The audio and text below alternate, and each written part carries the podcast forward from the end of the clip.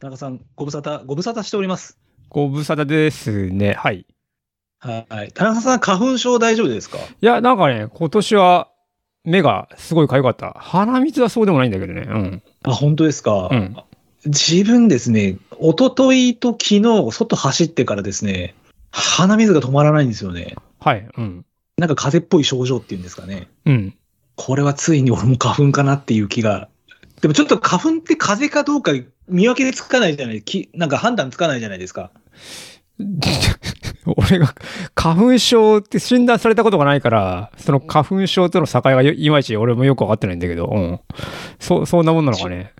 熱はないんですけど、やたらこう、頭が重くてですうんね、うんう。なんんか鼻水もこう水っぽい鼻水が出てきて、はいはい。まあ、多分ちょっと昨日高尾でいろいろ自然を吸いすぎて、もう終わった後から耳と鼻が痒くて仕方なかったんですよ。あー、なんかすごい、花粉がすごいって言ってたかな、誰かは。なんかそんな気がするけど。うん。はうい。んで、終わって、もうシャワーで顔を落としても、やっぱり耳の中がすごい痒くても、うん。耳の中まで水入れて洗っても、でもちょっとやっぱり顔が、なんつうんですかね、こう、腫れるじゃないですけど、はいはい。こう、ちょっとこわばる感じがあって、これがもしかしたらもう花粉かもしれないなって思ってるんですけど、あー。逆に俺昨日、俺も高尾にいたけど、全然大丈夫だったよ。そうですよね。うんあ本当ですか。うん。コースの問題なんですかね、これは。まあ、ちコースが違ったってのもあるんじゃないのあ、うん、そうだなんですかね。もうちょっと、もしこれが花粉だったらうん。うん。嫌だなと思いながらも、うん。まあでも、また6月、5月とかになれば、木も変わる。なんかあれですよね。ヒノキと杉とかなんかいろいろちょっと季節によってうん。変わってくるんですよね。そう。でもなんか今年け、け、なんだかんだで結局そんなに大したことななかったとかっていう、そんあなそうなんですかニュースを見たけど、違うかな。えーまあちょっと最近言われてみれば、小江戸でもずっと9時間以上うん。花粉の恩恵を受うん。け、なんかキャ花粉症ってあれですよね。こうキャパシティがあって、うん、うん。それを超えちゃうとかうんちゃらみたいな話は聞いたことあるんで、そうだね。うん。風邪なのか、まあ、であれば花粉であってほしいなっていうところはあるんですけど、うん。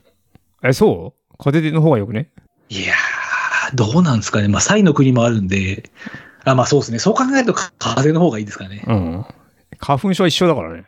まあ、確かに言われてみれば、 難しいですね、これは、花粉、今は花粉症がいいかなっていうのがあります。わかりました。はい。すいません、取り留めもない話いえいえ、大事ですね。はい。皆さん、花粉症の方はどうしてるかがちょっと気になるんで、なんかあれば、ツイッターでおお待ちしておりますお。便りくださいって。はい。はい。で、今日43人目のゲストの方なんですけど、はい。私でも存じ上げてます よ。今日のゲストは、このトレイルウルトラ界隈に全くもって疎い私がはい。存じ上げております。これ田中さん、はい。今回のこのはい。ゲストの方っていうのはいはあれですか、田中さんがオファーか何かされたんですか今うそう回そうです、そう出ていです。ただける。田中の方から、あ僕の方からオファーしました。はい。なるほど。はい。早速お呼びしたいと思います。えー、43人目のゲストですね。はい。中田美穂さんです。よろしくお願いいたします。お願いします。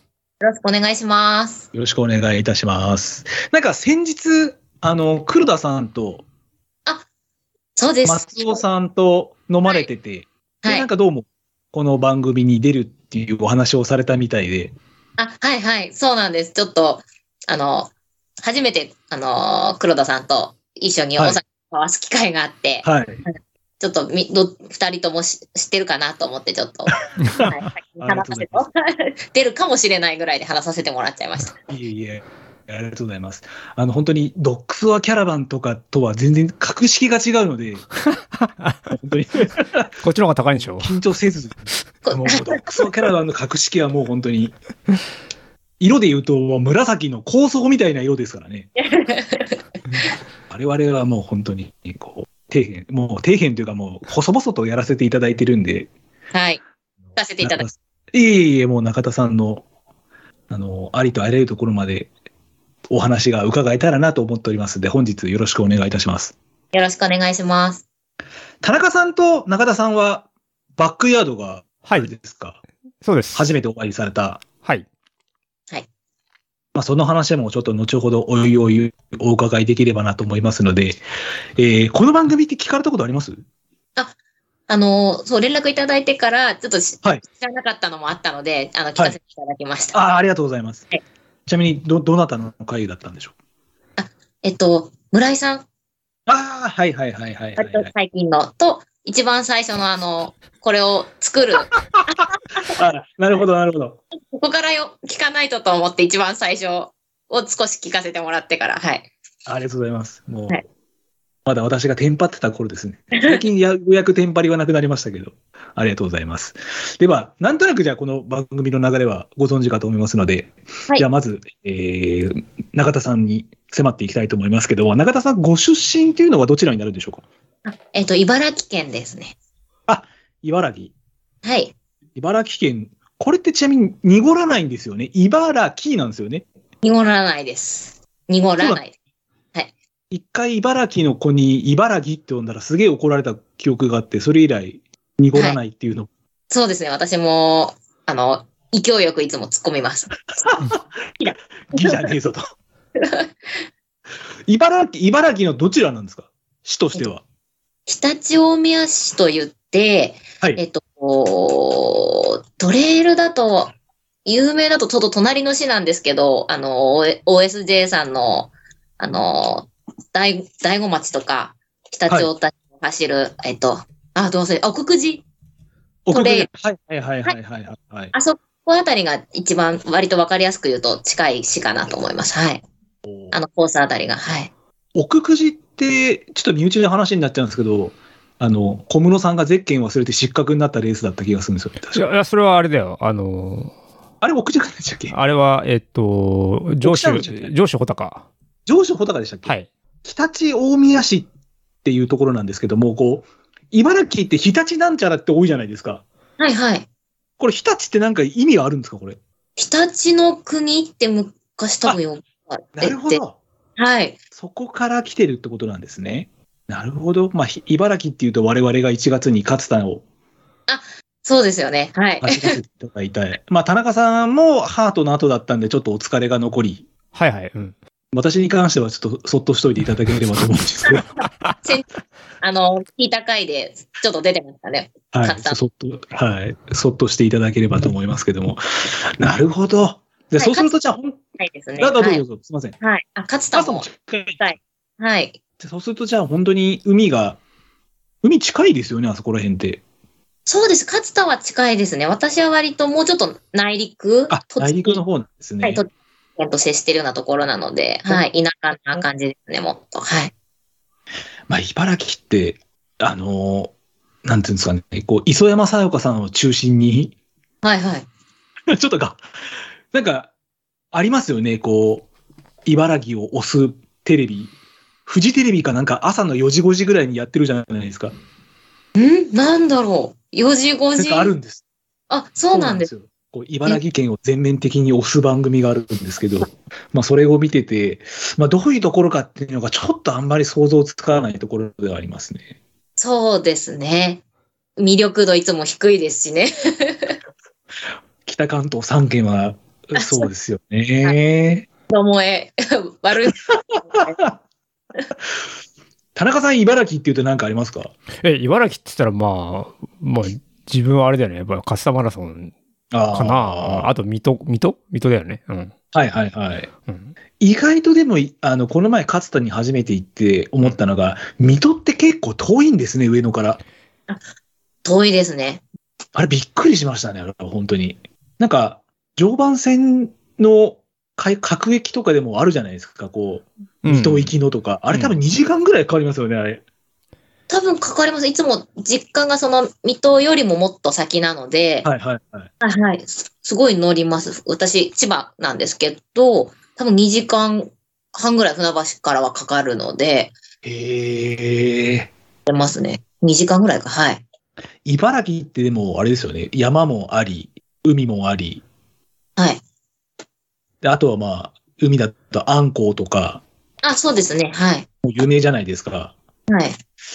まああんまりこう言うとちょっと怒られちゃうかもしれないですけど栃木や群馬に比べると、いいところはあるんじゃないのかなって思うんですけど、なるほど。あまあ、ごめんなさい、ディスってるわけじゃないですよ、栃木と群馬は私は。すっごい嬉しいんですけど、やっぱ栃木とか群馬の方が、なんか温泉どころとか、あ世界遺産あの日光とかー、はいはいはいはいはい。製糸場とか、なんか、そういうのがちょっと弱いかなって、出身でいけなんですけどね、と思います。まあ確かにあの、茨城でレスリングが強い高校あるじゃないですか。お霞ヶ浦高校っていう。あ、はいはい。まあ、わ私ももう40超えてるんで、当時の話なんで、あそこら辺って、まあ俗に言う、ちょっとやんちゃな人たちが多い。はいはい。いい茨城あるある。やっぱそういうイメージがなんかあるんですかね、やっぱりこう。 そうですかね。うん。まあでも多分、茨城も多分、自分、地域によってはそういう方もいらっしゃるところもあるし、そうでない方もいらっしゃると ころは。やっぱ、まああるっていうことですよね、多分それは。車の運転がなんか荒いとか、 たまに。そう。あ私運転あれなんですけど、そう。はいはいはい。茨城の人荒いとか言われることがありますね。そんな中田さんは、えーまあ、小学校ですとか中学校っていうのは、まあ、どのような生活をされてたかもちょっとお伺いしたいんですけども、まあ、小学校時代って何かスポーツとかってこうされていらっしゃったんですか そうですね。えっと、ミニバスを小5ぐらいから、なるほど。中田さんの年齢だと、ちょっともうバスケも市民権を得てる頃の世代ですよね、多分。そうです、そうです、はい。もう多分、まあ、アメリカ代表のオリンピックがあったりとか、うん。まあんあま、日本はち、まあ、スラムダンクはもう多分ずっと流行ってたんですけど、あそうですね、はい。どちらかというと、やっと多分野球、サッカーに続いて、ちょっとバスケ部も人気になるぐらいのはい、はい。頃ですよね。ですね、はい。割と、そうですよね。5, 年生の時っていうのは、これ、あれですか、ポジションはどちらをやられてたんですかフォワードかなあの、とりあえず、体力あったので、その時から。もう、ボール、誰かがと奪取ったらもう走って、走ってはいはい。る感じで。なるほど。でその頃からどちらかというと、走ることとかは結構じゃあ、好きだったって感じなんですか、もうそれは。そう、得意な方だった。はい。うん。いいかどうかはちょっと、あれですはいはいはいはい。えちなみにでしょみみミニバスとバスケって違うんですかミニバスって何人制とか。いや、人数とかは一緒で、多分ボールの号泣とか、ああ、そういう意味。あはい、あの、小学生がやるバスケみたいな感じ。あイメージあ、はいはいはいはい。確かリングの高さが2メーターとか、そのくらいで、ちょっと低めで、多分ボールも5号とか、はいち。ょっと中学校よりも一回りそうでちっちすゃいね。ボールだった気がしますね。私もやってたんで。じゃあそうすると、小学校5年からミニバス始められて、じゃあ中学校でも引き続きバスケをやられてたんですかそうです。バスケ部です。中学校3年間。はい。ちなみに学校としては、成績はどういう成績を残されたんですかえーっと、その時町で軍だったんで、軍隊はには、えっと、行けるけれども、県には行けないぐらいだったと思います。ああ。中央地区みたいな地区、はいはいはいはい。地区大会、はいはいありましたね。県の一これははい。中田さんは、あれですか、スタメン、それとも、ちょっとベンチから。で、出て、あ、そうなんですね。ははい、最後の年とか、1年生の時はさすがにあれだったと。いはいはいはいはいポジションはじゃあ、この時はガードとかフォワードとかそこら辺をやられてたんですかフォワードでした。はい。おあ、中田さんってごめんなさい、身長とおいくつぐらいなんですか、今。えっと、158ですね。ちょっとでもフォワードにしては、あれ少し低い。そうですね。すでも、そう、そうですね。ガードフォワードみたいなポはジいショはン。いはいはいはいはい。じゃあ、あんまりこう自分でボールは運ばないけど、自ら点を取り行ったりとかするような。あ、そうですね。はい。おーこの頃の上下関係とかってどうだったんですか、ジョバスは。あ、1年生の時はちょっと3年生、やっぱ田舎のなのもあって、ちょっと 怖い。はい怖い先輩が。やっぱりそうなんですねそう。 1年生の時って、多分これ私たちの地域かもしれないんですけど、あの3年生って夏ぐらいで引退するじゃないですか。はいはい。それまでなんかしないですけど、バッシュ履けなかったんですよ。ええ体育館履きだったんですよね。ななんかしないんですけど。ええなんか怪我しちゃいそうですね。捻挫とか。なんかそういうのってありましたあそじそこはなかったと思います。はい。ゃあまだ平和でしたね。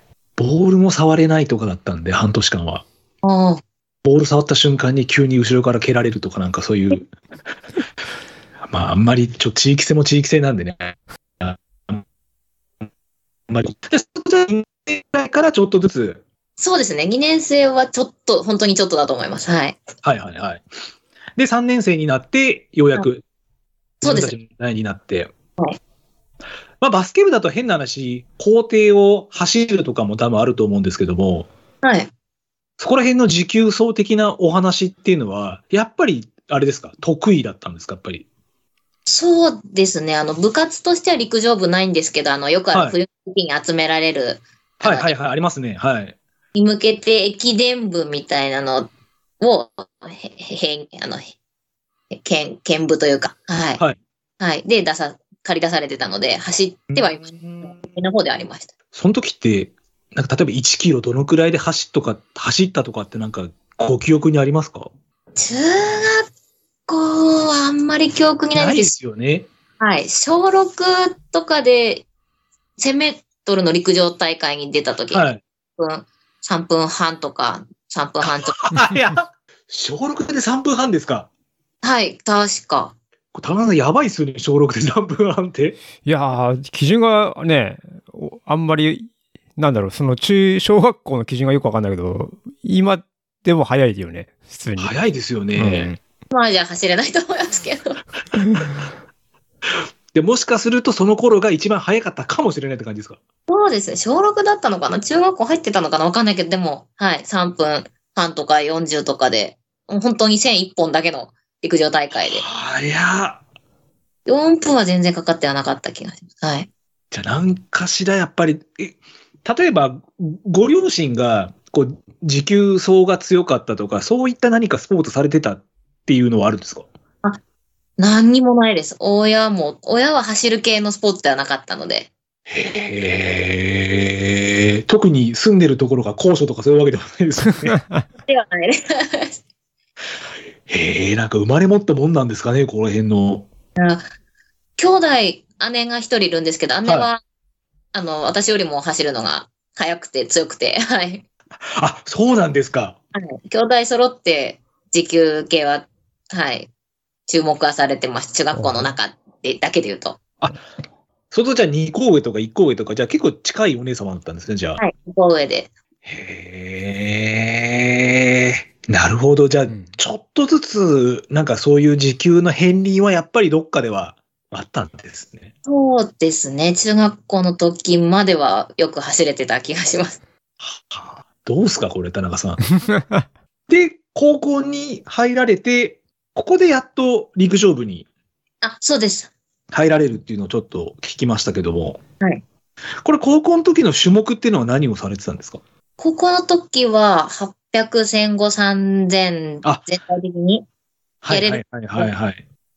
この時はどうだったんですかもう結構ゴリゴリな感じだったのかそれとも、まあ、一般的なちょっと部活の延長線上のような感じで活動されていたのか。はいはい。そうですね。この時はやっぱり部員も、あの、割と文武両道というか勉強もやんなきゃダメなは学校だったんで、はい、はいはい部員も本当に同じ学年の長距離、私ともう一人の子しかいなくて、はい。はい。なのでゴリゴリというよりは普通の部活動。で、私うもん大会に出てもちょっと貧血にずっと気づいてなくって、。はいはい、もう地区予選ビリとか、 もう県大会どころではない感じでしたね。貧血に気づ 気づかないっていうのは、ごめんなさい、どういう、一体どういうことなんですかえっと、なんか走れば走るほど遅くなるなってずっと自分あ不足だと思ってたんですけど、はいーはい。はいはいはいはいはい。なんか、たまに田中さんもなんかお話しされてますよね。うん。貧血、どれぐらい ?4、5回になってるよ。うん。そうですよね。最初は本当に練習してもね、どんどん遅くなってくっていうのはよくわかる。へえ、ええで、練習不足かだと思って練習するとどんどんひ悪化していくっていう、 そんな感じ。それって変な話、あの、立ちくらみとかあるじゃないですか。う普通の人とかもあるじゃないですか。うんうん。極度の貧血になると、どういう状態になるんですか、もう。まあ、坂はダッシュできなくなるよ。はあ。あ平と、地はまだどうにかいけるんですかえーっとね、例えば、い今僕がインターバルとかやると、き3分、例えば45とかじゃん。はい。だとして、えーっとね、貧血になるとね、4分がきつくなるのかな。 15秒ぐらいじゃ、おとタイムも伸びちゃうってことなんですね。うんそうそうそう。で、そうだね。大体それぐらいになると、あやなんかおかしいなっていうふうには、さあー最近は思うかな。うん。い心拍的にはどうなるんですか上がらないんですか、全然。多分、心拍が上がらないっていうよりは、多分、きつくて走れない。うん。中田さんもそんな感じですかやっぱりその貧血がひどくなってしまうときっていうと。そうですね。最近もあずっと、あのー服薬というか、はい。はいはいはいはい。えーひどくなることはないんですけど、はい。学生の時は本当に、タイムで言うと3000はずっと12分半とかかかってて、なのでうーん今で言うと、あの、全然、フルでもいけちゃうぐらいの。 走れなくて。確かに。はい。へえ、まあでも、なんかあれですよね、この頃の、わかんないですけど、医療、いスポーツ医療っていうんですかね、あんまり多分まだ目覚ましい頃では多分ないですよね。特に女性の場合だと、まあ、あの、まあ、月に1回来るものがあったりっていうのも、ようやく最近になってちょっとこう、スポーツ界で取り沙汰されてますけど、多分この頃とかはわかんないですけど、やっぱりまだ、ちょっとこう、表沙汰になるのが、恥ずかしいではないですけど、なんかそういう、まだ時代があった頃なんですかね、やっぱ女性のアスリートの方の場合だと、やっぱりまだ。そうですね。高校生の私にはちょっと気づけなかったですね。そこの、うーんならないというか、遅くなり続ける理由が貧血だとは、うん先生もなかったですし。ああでももしこの時に気づいてたら、もっと早かった可能性があるってことですよね。あ、でもど、でも3年の最後の総体前に実は気づけて、はい。最後の総体と最後の引退してからの後の駅伝だけは少し、あの、いい活動ができたかなと思えたんで。はいそれはなんか気づけたきっかけってあったんですかえっと、帰り、あの、高校の帰りの電車の中で、はい。眠かったのか目をこすった時に、あのー一緒に帰ってた友達が、はい。部活違うんですけど、はい。あの、ここの裏が白いのを見て、へえ。すごい偶然なんですけど、その友達様々ですね。あ、そうなんです。 すごい白いけど、病院行ってみたらっていう一言で。へえ。その友達のよくそのこすったここの一瞬を見逃さなかったですね。そうですね。 本当に。すごいなぁそれ以外になんかあるんですかこういう貧血の兆候みたいのって。最近になっては、なんかその目の裏以外でもなんとなくはなんかちょっともう分かるようになってきたような感じなんですかそうですね。走れなくなった時は、まずそれを疑っなるほど、なるほど。はいはいはいはいはい。はあ、すげえな、その友達。て、 そう本当に。どうやったら見れるのか、見えるのかわかんないですけど。確かに。凝視しない限りは見えないところですよね、多分。へえ。ちなみにそのお友達はまだ続いていらっしゃるんですかいえ、あんまり。 なるほど、わかりました。じゃあで、ちこょういうところで、はい、話が上がるたび、勝手に話はしちゃってます。っといや、素晴らしいと思います。ね、なんか、きこれ私だっていうね、恋愛があ れば、中田さん宛てに。なるほど。で、えー高校卒業されて、卒業後っていうのはこれ進学されたんですこれとも、なんか就職されたんでしょうかえっと、大学行ってます。はい。大学で。大学時代っていうのは何か、ど例えば同好会ですとか、そういった何かスポーツをされてたんですかえっと、一瞬だけ陸上部に。あ、なるほど。はい。で、すぐ、割り、1年生の本当に早い時だ、ユニフォームも買わないタイミングぐらいで。はいはいはいはいはい。はいもう、なんかあれですか、ちょっと合わないなと思った感じだったんですか、それは。そうですね。なんかやらされる、あ、こ顧問はほぼいて、あの、名前、はいはいはい顧問だったね。国立大で全然あまり強くもなかったので。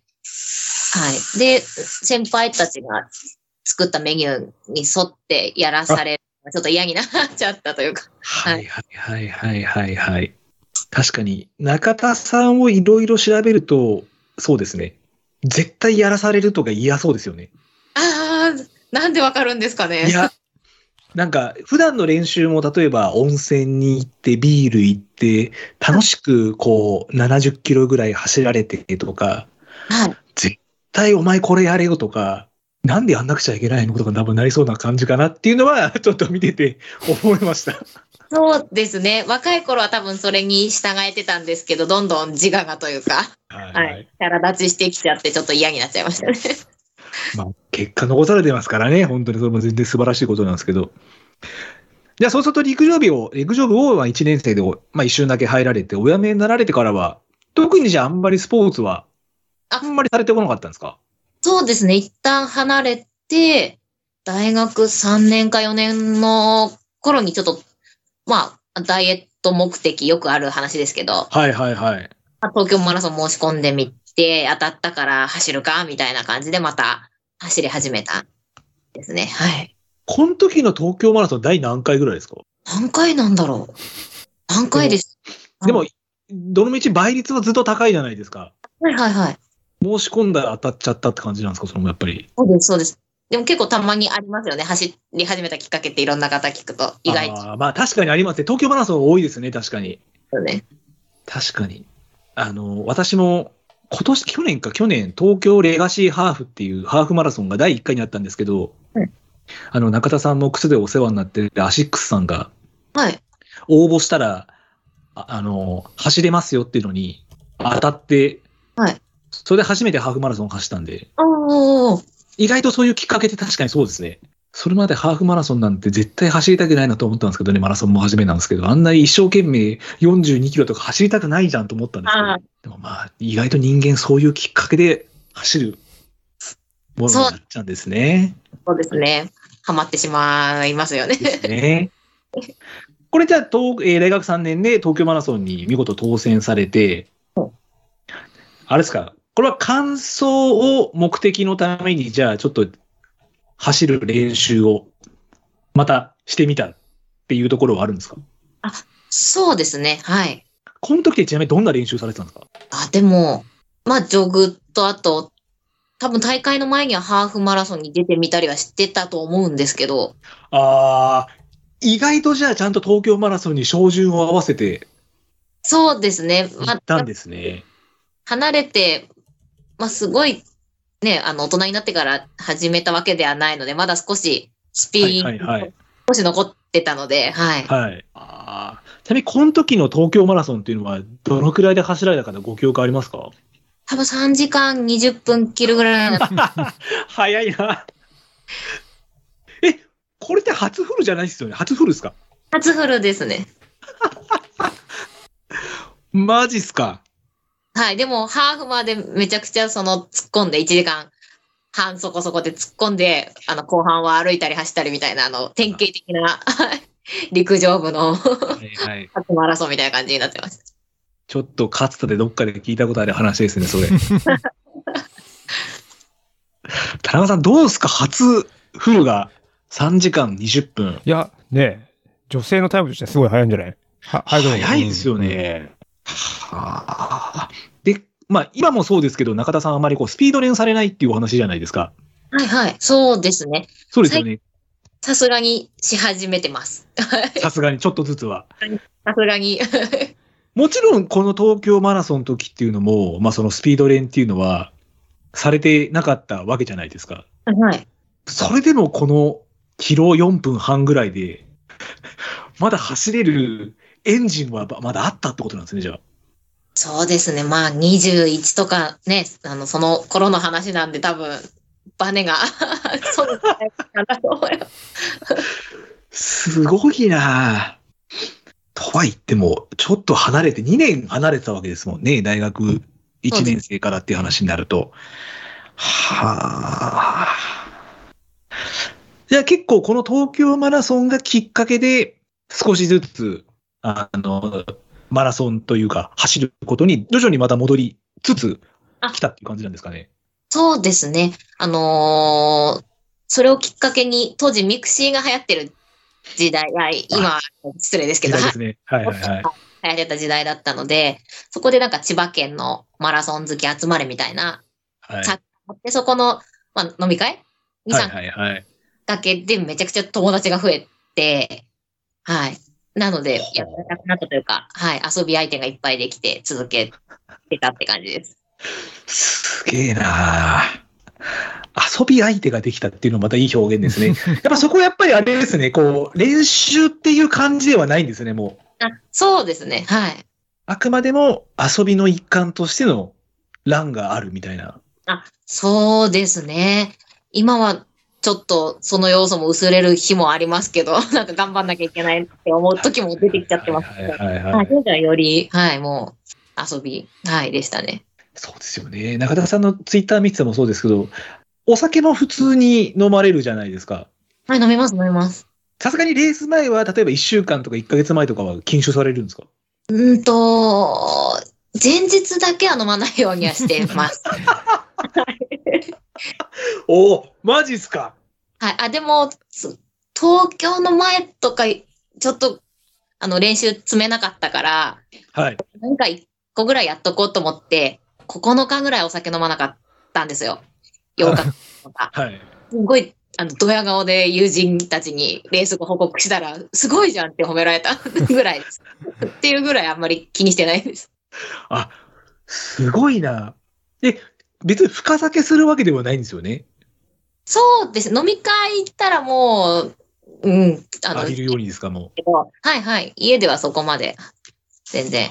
9日の禁酒で褒められるって、まあ、なかなかなのんべえさんな感じがしますね、それは。そうなんです。はい。でも、み、みんな驚いてました。へえ。田中さんっはいてメインレースの前って、2週間ぐらいでも禁酒されますよね。いや、そこまでしないよ。一そこまでしないのか週間かな。でも、最近はちょっとは飲むかな。い一杯ぐらいはね。一杯二杯ぐらいは。うん前日でも。はいはいはいはい。あ、前日は、前日はどうかなハートの時は飲まなかったかなあ、飲んだかな忘れた。い飲んでも一杯かな、うん、いああ。まあ、一杯ぐらいは、まあ、許容範囲で OK だと。や、OK かどうかはわか らない。まあ、人によるっていうことがあるもしれ OK ないですけかどうかはわからないうん。確かに。まあ、舞さんも言ってましたもんね。舞さん、なんかお酒抜くと、福島舞さんお酒抜くとダメだって言ってましたもんね。確か。うんへえ。はい。だから私はもう禁酒しないって、確か前聞いたことがあったんで。うんまあ、逆に、これがストレス、まあ、いい悪いを置いといて、ストレスになる可能性もあるってことですよね。この禁酒すること自体が。そうですね。まあ、すん、家ではすごい飲みたいとまでは思わないんですけど、こう、土日とか、やっぱり誰かと一緒に、あの、走りに行って帰り、飲んで帰るみたいなのが流れになっちゃうと、はい禁酒のする場所がなかったり するので、はいはい。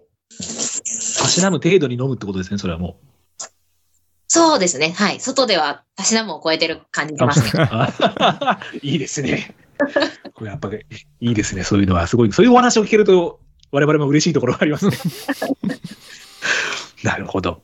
で、えーまあ、大学3年で東京マラソンに当選されて、初フル走られて、はいで、そこから、まあ、初めて、今度ウルトラマラソンを走ろうって思ったところからちょっとお話を聞こう、きえーお聞きしたいなと思うんですけども、はいまあ、わかる範囲だと、初めてのウルトラというのが、2015年の四万十川。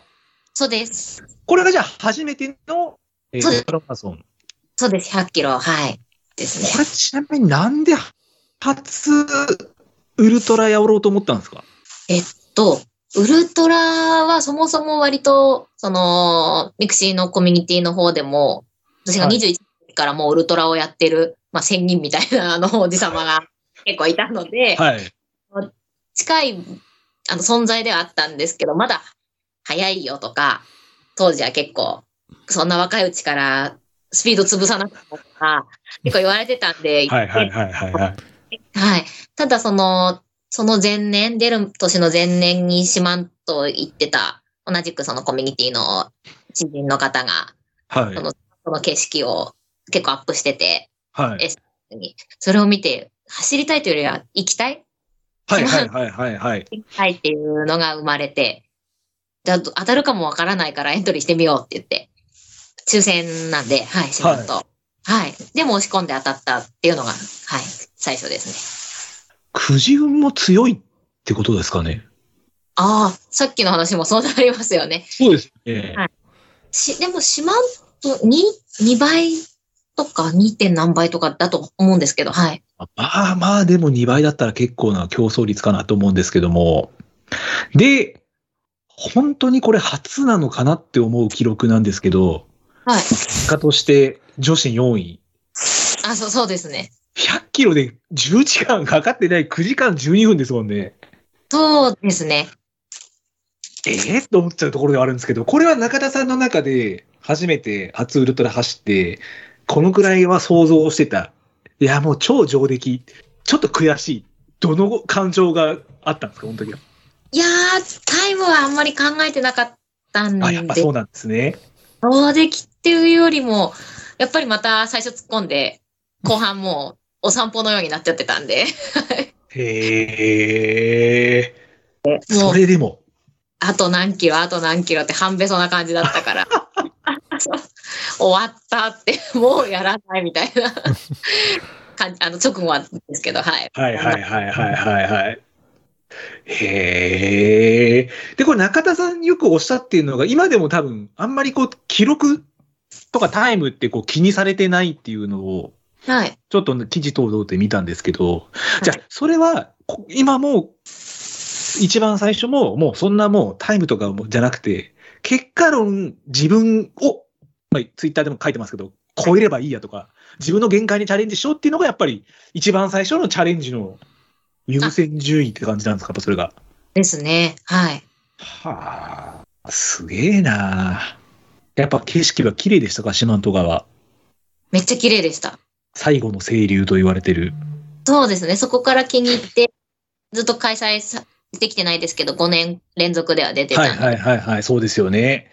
今、多分中田さん見ると、四万十川が多分一番多く出られてる、えー過去5回そうです。出られてるのかなと思いますね。はいはいでも、ただ、ちょっとこれ、村田森情報なんですけど、はい。四万十川って最後の清流って言われてるじゃないですか。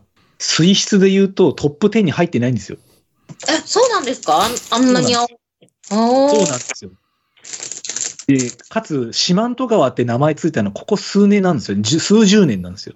え。へー昔まではあの渡り川って書いて、戸川って呼ばれてたんですけど、 はい、へー某 NHK の影響で四万十川になっちゃったっへていうのが、ブラタモリでやってたんで、まあ、え。えー、あ知らなかったです。そうなんですよ。もし今度、あの、四万十川出られるときは、元戸川って思いながら走っていただけれ ば、わかりましはい。よた。え映像これなんのかおとかにそうです話してみます。ろ しくお願いします。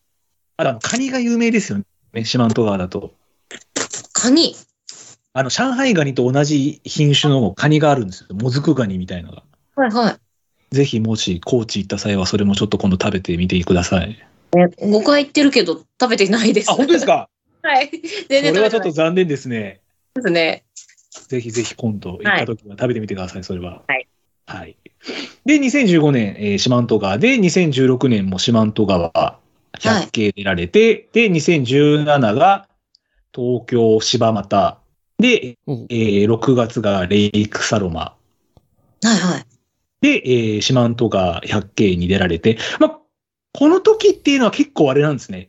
例えば女子4位とか、女子3位っていう、まあ、上位に入るところはあったんですけど、3位、4位ぐらいがちょっと多かった時期なんですね、やっぱり。そうですね。はい。なかなか。はい。でもタイム的にはずっとちょこちょこそう上ですねがってはいたなので、ウルね、トラも、まあ、やればやるだけ、少しずつ伸びるっていうのを、醍醐味を味わえてたので、はい。で、2018年で戸田最古で、ここで初めて女子1位を獲得されて。ああとか言って自分のことなのにいやいやいや、いいです。そうかもしれないで すね。そうで戸す田ね。最高、戸田最高70キロで、まあ、総合順位女子1位。はい。で、同年18年に奥武蔵ウルトラマラソン女子4位。はい。で、レイクサロマが、えー女子8位。はい。で、まあ、一つの、まあ、きっかけじゃないんですけど、これ、あの、ツナンウルトラマラソンはい。 2018年の。こはれいが。多分女子1位、総合1位という、うんここが、あれですか、初めてトータルで1位になったというところになるんですけども、はあはあはあはあで 自分の話聞いてるのに。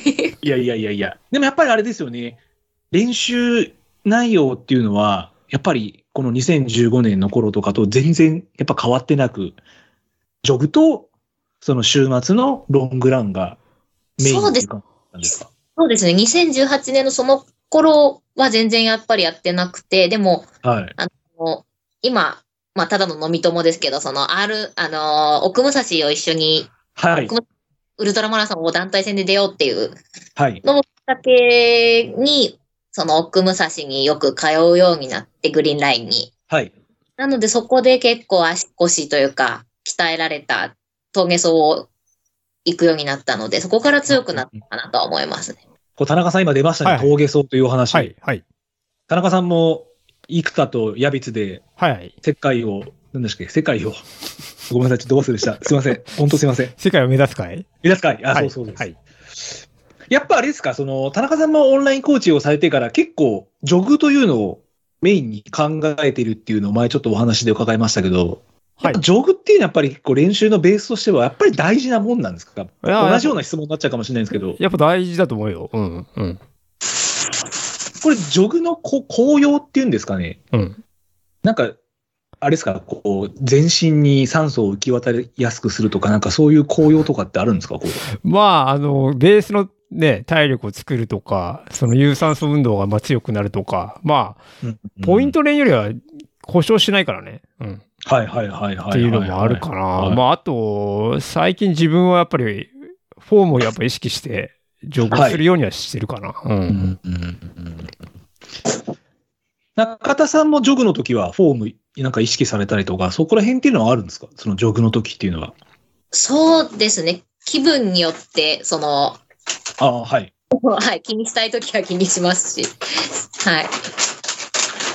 でも大体平日やっぱり10キロから15キロぐらいっていうのも見ましたけども、もう本当に月金はじゃあ10キロ、15キロっていうのをずーっと繰り返して、そうですね。あの、ジムい、ジムというかトレッドミルで走ったりとかを組み合わせながら、10行けばいいかなぐらいです。はい。トレミでは傾斜つけたりとかして走ることはあるんですかもう、あります。はい。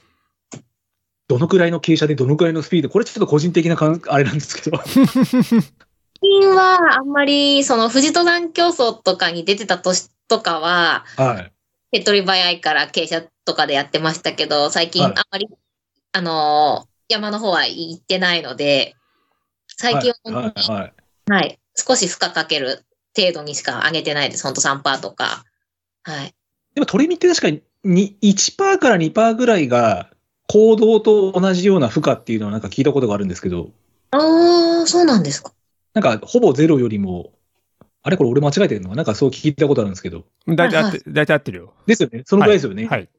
1パーとかの方が、確かに私も、あの、ゼロよりやっぱ走りやすくて、うーん。膝とかの負担もなくて、 ちょ、ちょっと上げあ、やっぱそういうもんですか、やっぱり。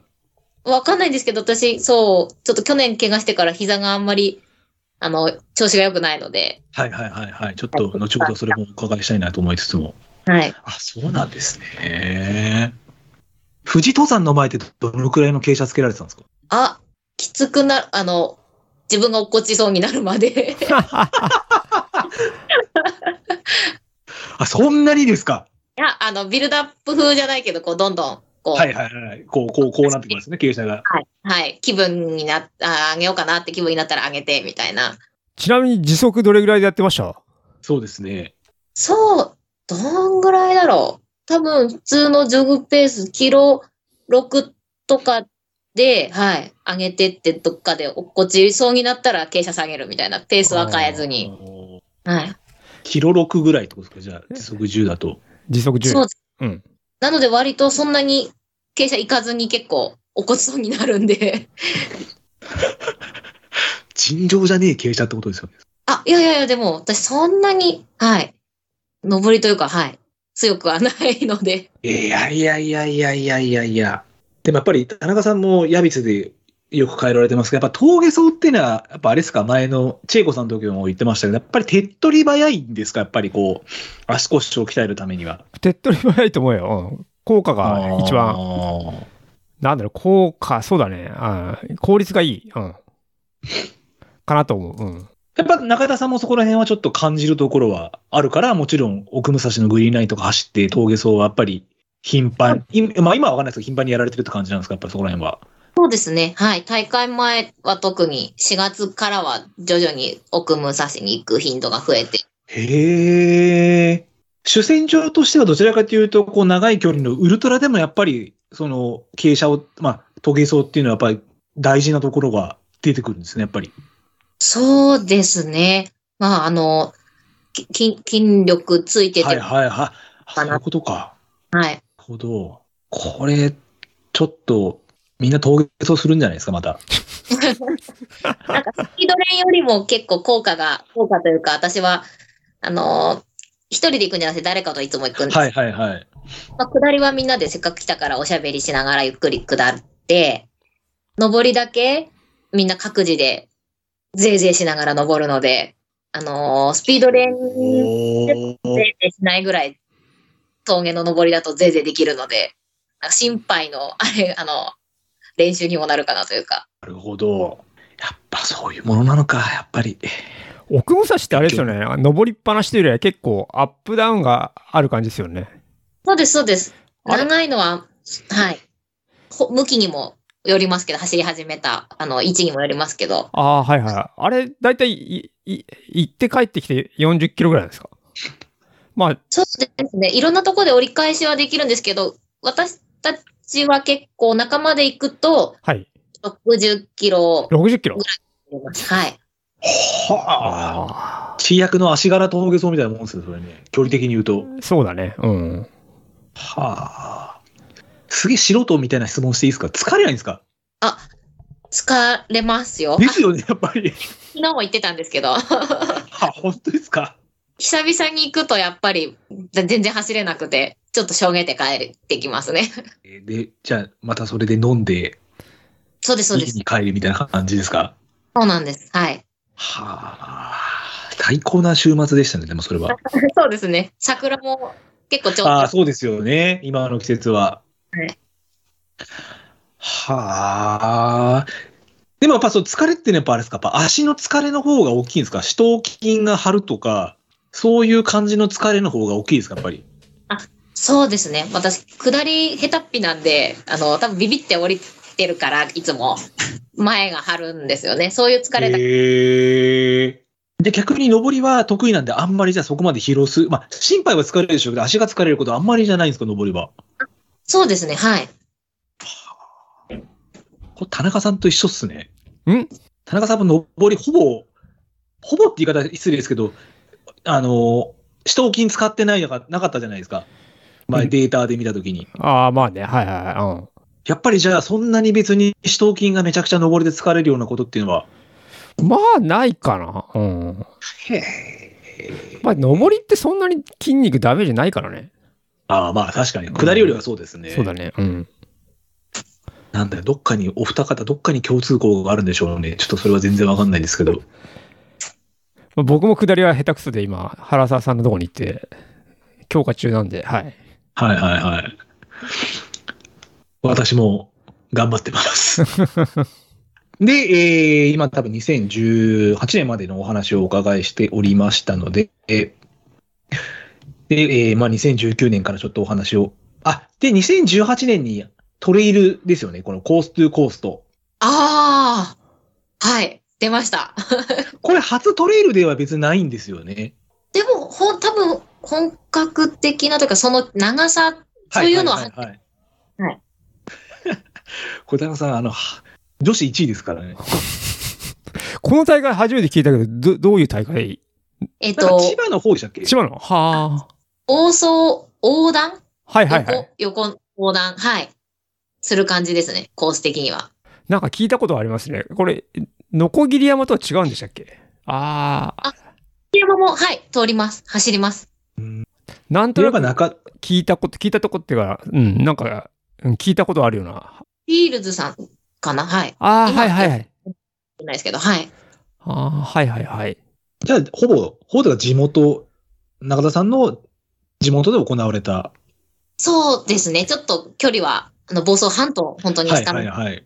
ですけど、あと、労働率も、はい、割と、半分、結構多かったので、うーんあ結構いないのをちょっと挑戦したかったので、はい。かといって、あの、山、下りとか本当に苦手だから、労働率多いのを。えらん。こう素朴な疑問なんですけど、あのー多分トレイルランナーってロード走ると足が疲れるじゃないですか。まあ、わた自分も多分こういうとこ走って90キロもロードだったらもう足がめちゃくちゃこう痛くなったりもしたんですけど、中田さんはトレイルとロード、走りやすいのはどちらなんですか 労働ですかね。あ、本当ですか。はい。ダメージってやっぱいろいろ、もちろんあるには多分あると思うんですけど、はいやっぱなんかあれですか、下りの、その、トレイルの下りのダメージに比べたら、まだロードの方が、全然ダメージ少ない感じですかそうですね。トレイルって多分、あの、レースじゃなくても割と、私は疲れ、その、筋疲労って結構ある気はする。い。最近あんまり行ってないですけど、行くとやっぱりある気がするんですけど、ローロードは全然練習程度のジョグだったら、あんまり6、70走ってもそんなに。あちょっとむくんだかなみたいな翌日、はい。マジか。あジョグですよ、本当に。レースとかじゃなければ。いやー、多分私、ジョグでも多分足痛いって言ってると思います。へえ、すごいな。で、そうですね、2019年。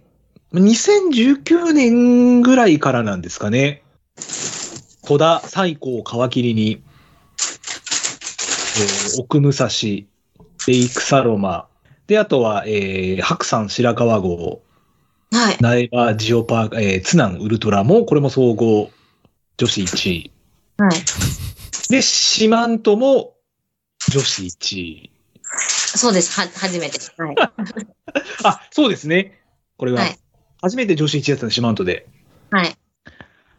で、2019年の締めくくりが沖縄百景ウルトラマラソンも女子1位、総合5位。はい。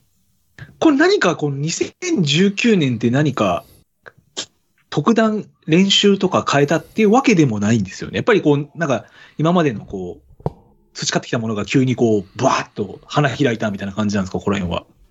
そうですね。やたらと奥武蔵に行くように、あの、レースの前以外も、はい。はい。なんか、奥夢に行くのがハマってしまった仲いい友人がいて、はい、毎週出たのが確か2019年だったと思うので、えー、でも結構遠いっすよね、奥武蔵までって。そうですね。い2時間2時間。うんですよね。はい。 電車で、電車乗ってる時間に確か2時間とかだと思います、朝。そうですはいよね。はあ、すごいな。じゃあ、けじゃあそうするとやっぱり峠層が効いてきて、徐々に。はい。のおかげで月層も伸びましたし、はい。月間走行距離も。はい。平均で月層どのくらいだったんですかこの2019年っていうのは。月層多分400とか450とかなんですああまあでも500ぐらいだと思う。行っても。たまにこう600とかいいる人いるじゃないですか。はいはい。まあそこまではじゃあいかず、行っても500ぐらいだった。と思います。その頃は、あの、200キロとか今始めちゃってはいるのはいで、はいはい。ぐんと距離増やしたんですけど、はい。はいはい。100キロまでだった時は多分そんなんぐらいだったと思います。えちなみにどれぐらいの頻度で奥武蔵に行かれたんですかと、年間、なんか30日ぐらい奥武蔵にいたのを数えたことがありましじゃあ2週間に1回は行ってたってことですね。た。はい。あーちなみに2日連続で行ったりしたりすることはありましたあ、あったんですか はい。え、それ一回帰るんですか家に。泊まりで合あ宿みたいなそうですよね。と思います。はい。奥武蔵に住もうと思ったことはあったんですかちょこっとありました。それ なんかいろいろな事情ではい、そうですね。やめられたってことなんですね。なんか、あの、よ、横瀬町役場とか、なんかいいなとか、転職しようかななんて。なるほど。もう、その、ひお引っ越しはちょっともう未練はないです。はい。もうないんですがはい。頑張ります。すごいな、この2019年は。で、まあコロナに、えー入られて2020年。まあまあ2020年もまあすげえっちゃすげえんですけど、また2020年も、これあれですか、やっぱり戸田最高っていうのは中田さんの中で、なんかベンチマーク的な大会なんですかあそういうわけではないですか、別に。そうですね。まあ、いいい時期にあるというか、その、これから、はいはいはい、でウルトラだぞみたいなのの、本当に最初にあるので、はい。で、あと集会なので、いろんな人はい。には会えいはい。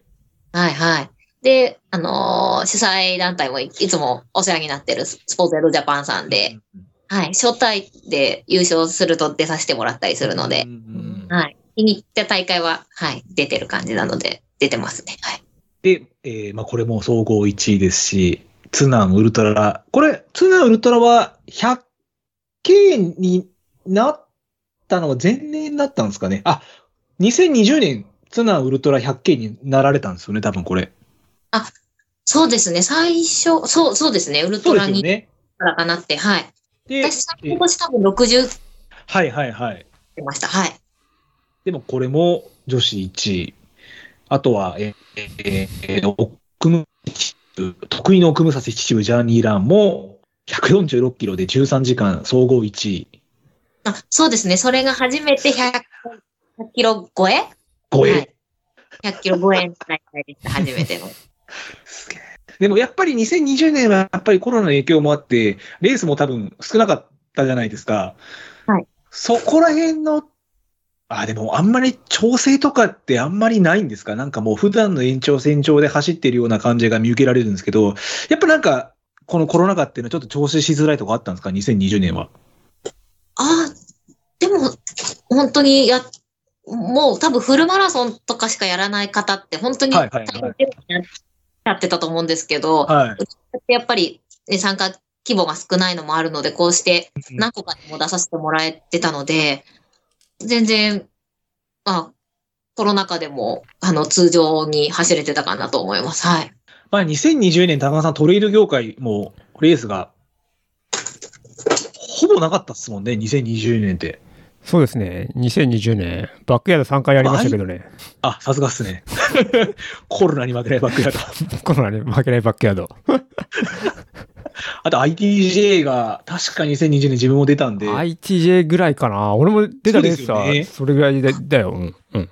ウルトラは、ああ、なるほど。まあ、そういうちょっとこじんまりとした大会が、やっぱりこう、んまあ、力を、まあ、は力、なんつうんですかね、こう、結束力というか、はいみんな頑張ろうよっていうのがあったって感じなんですね。ははあ、すげえ。すげえとしか出てこねえ。俺いつもこのゲスト出てきてもすげえとしか出てこないんですよね、言葉 が。語彙力ねえ人みたいに思われるんですけど。はあ。で、2021年ですけども、これもジャパントロフィー皮切りに、ジャパントロフィーも女子。これが初めての200キロですか、ジャパントロフィーが。そうです。はい。どうでした初めての200キロへを踏み込む挑戦というか、楽しみだったというか、はいこの辺の心境っていうのは。楽しみではありましたね。あの、沖縄っていう場所もありますけど、いはいはい。で、なんかテレビもついてくるしそうみでたいすな、よね。はいはいはいはいはい。普段とは違う非日常を味わう感じがありました。ぶっちゃけテレビがあんだけずっとついてこられると、はいどうなんですかああ、もう鬱陶しいとかそういう、なんか、部分ってないんですかなんか。そう、ずっ、私は多分ずっとではなかったんですけど、はい序盤の、私結構無で自分の世界に入りがちなので長いと、はいはいはいはい。なんか話しかけてくると、ちょっとぶっきらぼうになった瞬間、ああ、いいと思います、それは本当に。はい 家族にも結構言われました。なんか冷たくないみたいな。レース中ですから ね。そりゃそうですよ。ダメージっていうのは自分の想像範囲、それとも相当超えてましたか ?200 キロのレースはどうでしたか超えてました。どんな、もうこれ言うと本当バカみたいな話ですけど、どんなダメージだったんですかどんと、なんかカクンカクンってよくあるウルトラの後とかもあるかもしれないけど、なんかはいはい急に膝カックンされたみたいなのとか歩いてて、はいはいはいはいはいとかいつもの首都圏というか、まあ、あの前が、ははいいはいはい割と沖縄も平坦ではないので、そうですよね意外とそうなんですよね沖縄はいはい。で、やっぱり最初確か突っ込ん、突っ込むんだというか、あの、先頭の方についてたりしたので、はいはいはいダメージはでかかったですね。うん200キロか。こういう時って初めて200キロを、まあ、走られたわけじゃないですか、ジャパントロフィーで。で、今までだと最長で146キロで、まあ一番最初の頃もお話の中で、まだ終わんねえかな、まだ終わんねえかなって考えられてたとおっしゃってたと思うんですけど、今でもそこら辺は変わらないですかああ、もうあと何キロとか、あと何キロとか、もう早く終わんねえかなっていう心境にはなるんですか、まだやっぱり。なることもあります。ならない時も、はい。ならない時ってやっぱ結構もう本当にこう、バチって感じなんですか、もそうですね、この間の1月のジャパントロフィーはうバチッとはいはいはいはい中盤に失速というか調子が悪くなったおかげで、最後は割と気持ち元気になってきて、はいはいはい。なので、あお、ここの直線を走ったら終わっちゃうんだって思いながら最後は走ってました。田中さんどうですか ?100 マイルレースの時って。ああ、終わんねえかなっていう感じですか俺とも、ま、まだもう終わっちゃうんだっていう心境、どっち、どっちですかまあ、俺はいつも早くビール飲みたいなと思 って、は走ってますよ。これは、なるほど。うんそうすると、え、中田さんもやっぱビールが好きなんですかあ、ビールです、もう。え、えー、と、全然、あの、注文メニュー見ずにずっと飲んでる。はい。生みたいな感じですかもう。もしかするとビールが何か強さがあるのかもしれないですね。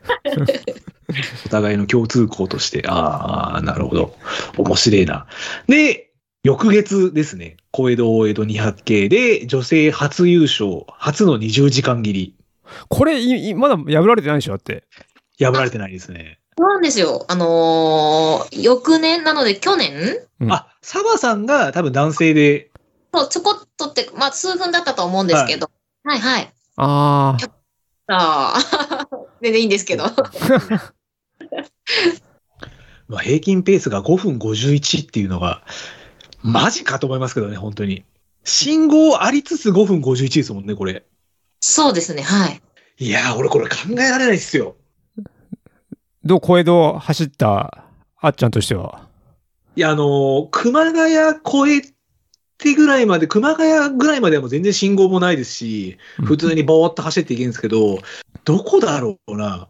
あの、ホンダのある寄りぐらいから結構信号出てくるじゃないですか。はい、はい。止まっちゃ歩く、止まっちゃ歩く、止まっちゃ歩くで、休めるからいいっちゃいいんですけど、あれをキロ5分51で行くっていうのは、いや、もう考えられないですね、あれ。うんうん。なんか遠目の方から信号が点滅するじゃないですか。チカはチカい。チカチカ。その瞬間、中田さんって、自分はもう点滅だから、走るのをやめて歩いたんですよ。はい、はい。そこの信号作戦ってどうしたんですかでも私も、それを、はい、予期予期してというか見て、はい、ペースを落として、でもなるべく歩かないよう歩に、かないように。あの、めちゃくちゃ落として、信号の切り替わりと同時にまたスムーズに移動できるようにしてましたかね。特に大江戸とかは信号止まりまくりそうですよね。へえ、これを5分51でいくっていうのは考えられないですね。そうですかね。はい。いや、そうです、本当に。いやご謙遜されてますけど、そうっす、これマジで。で、2021年、あーベンチマークの大会、戸田最高も走られて、で、あとは2021年のビッグレースっていうと、もう一個が、川の道フットレース254キロ。あはい。これも総合1位っていうのは。どうでしたこの川の道フットレース。まあ、初めて200キロを超えた戦い、あの、レースになったと思うんですけども、はい。いかがでしたこの川の道っていうのは。そうですね。ちょっと怖かったですね。 あの、来る。あの、結構ビビりなんで、そう、こういうレース出ときながらあれですけど。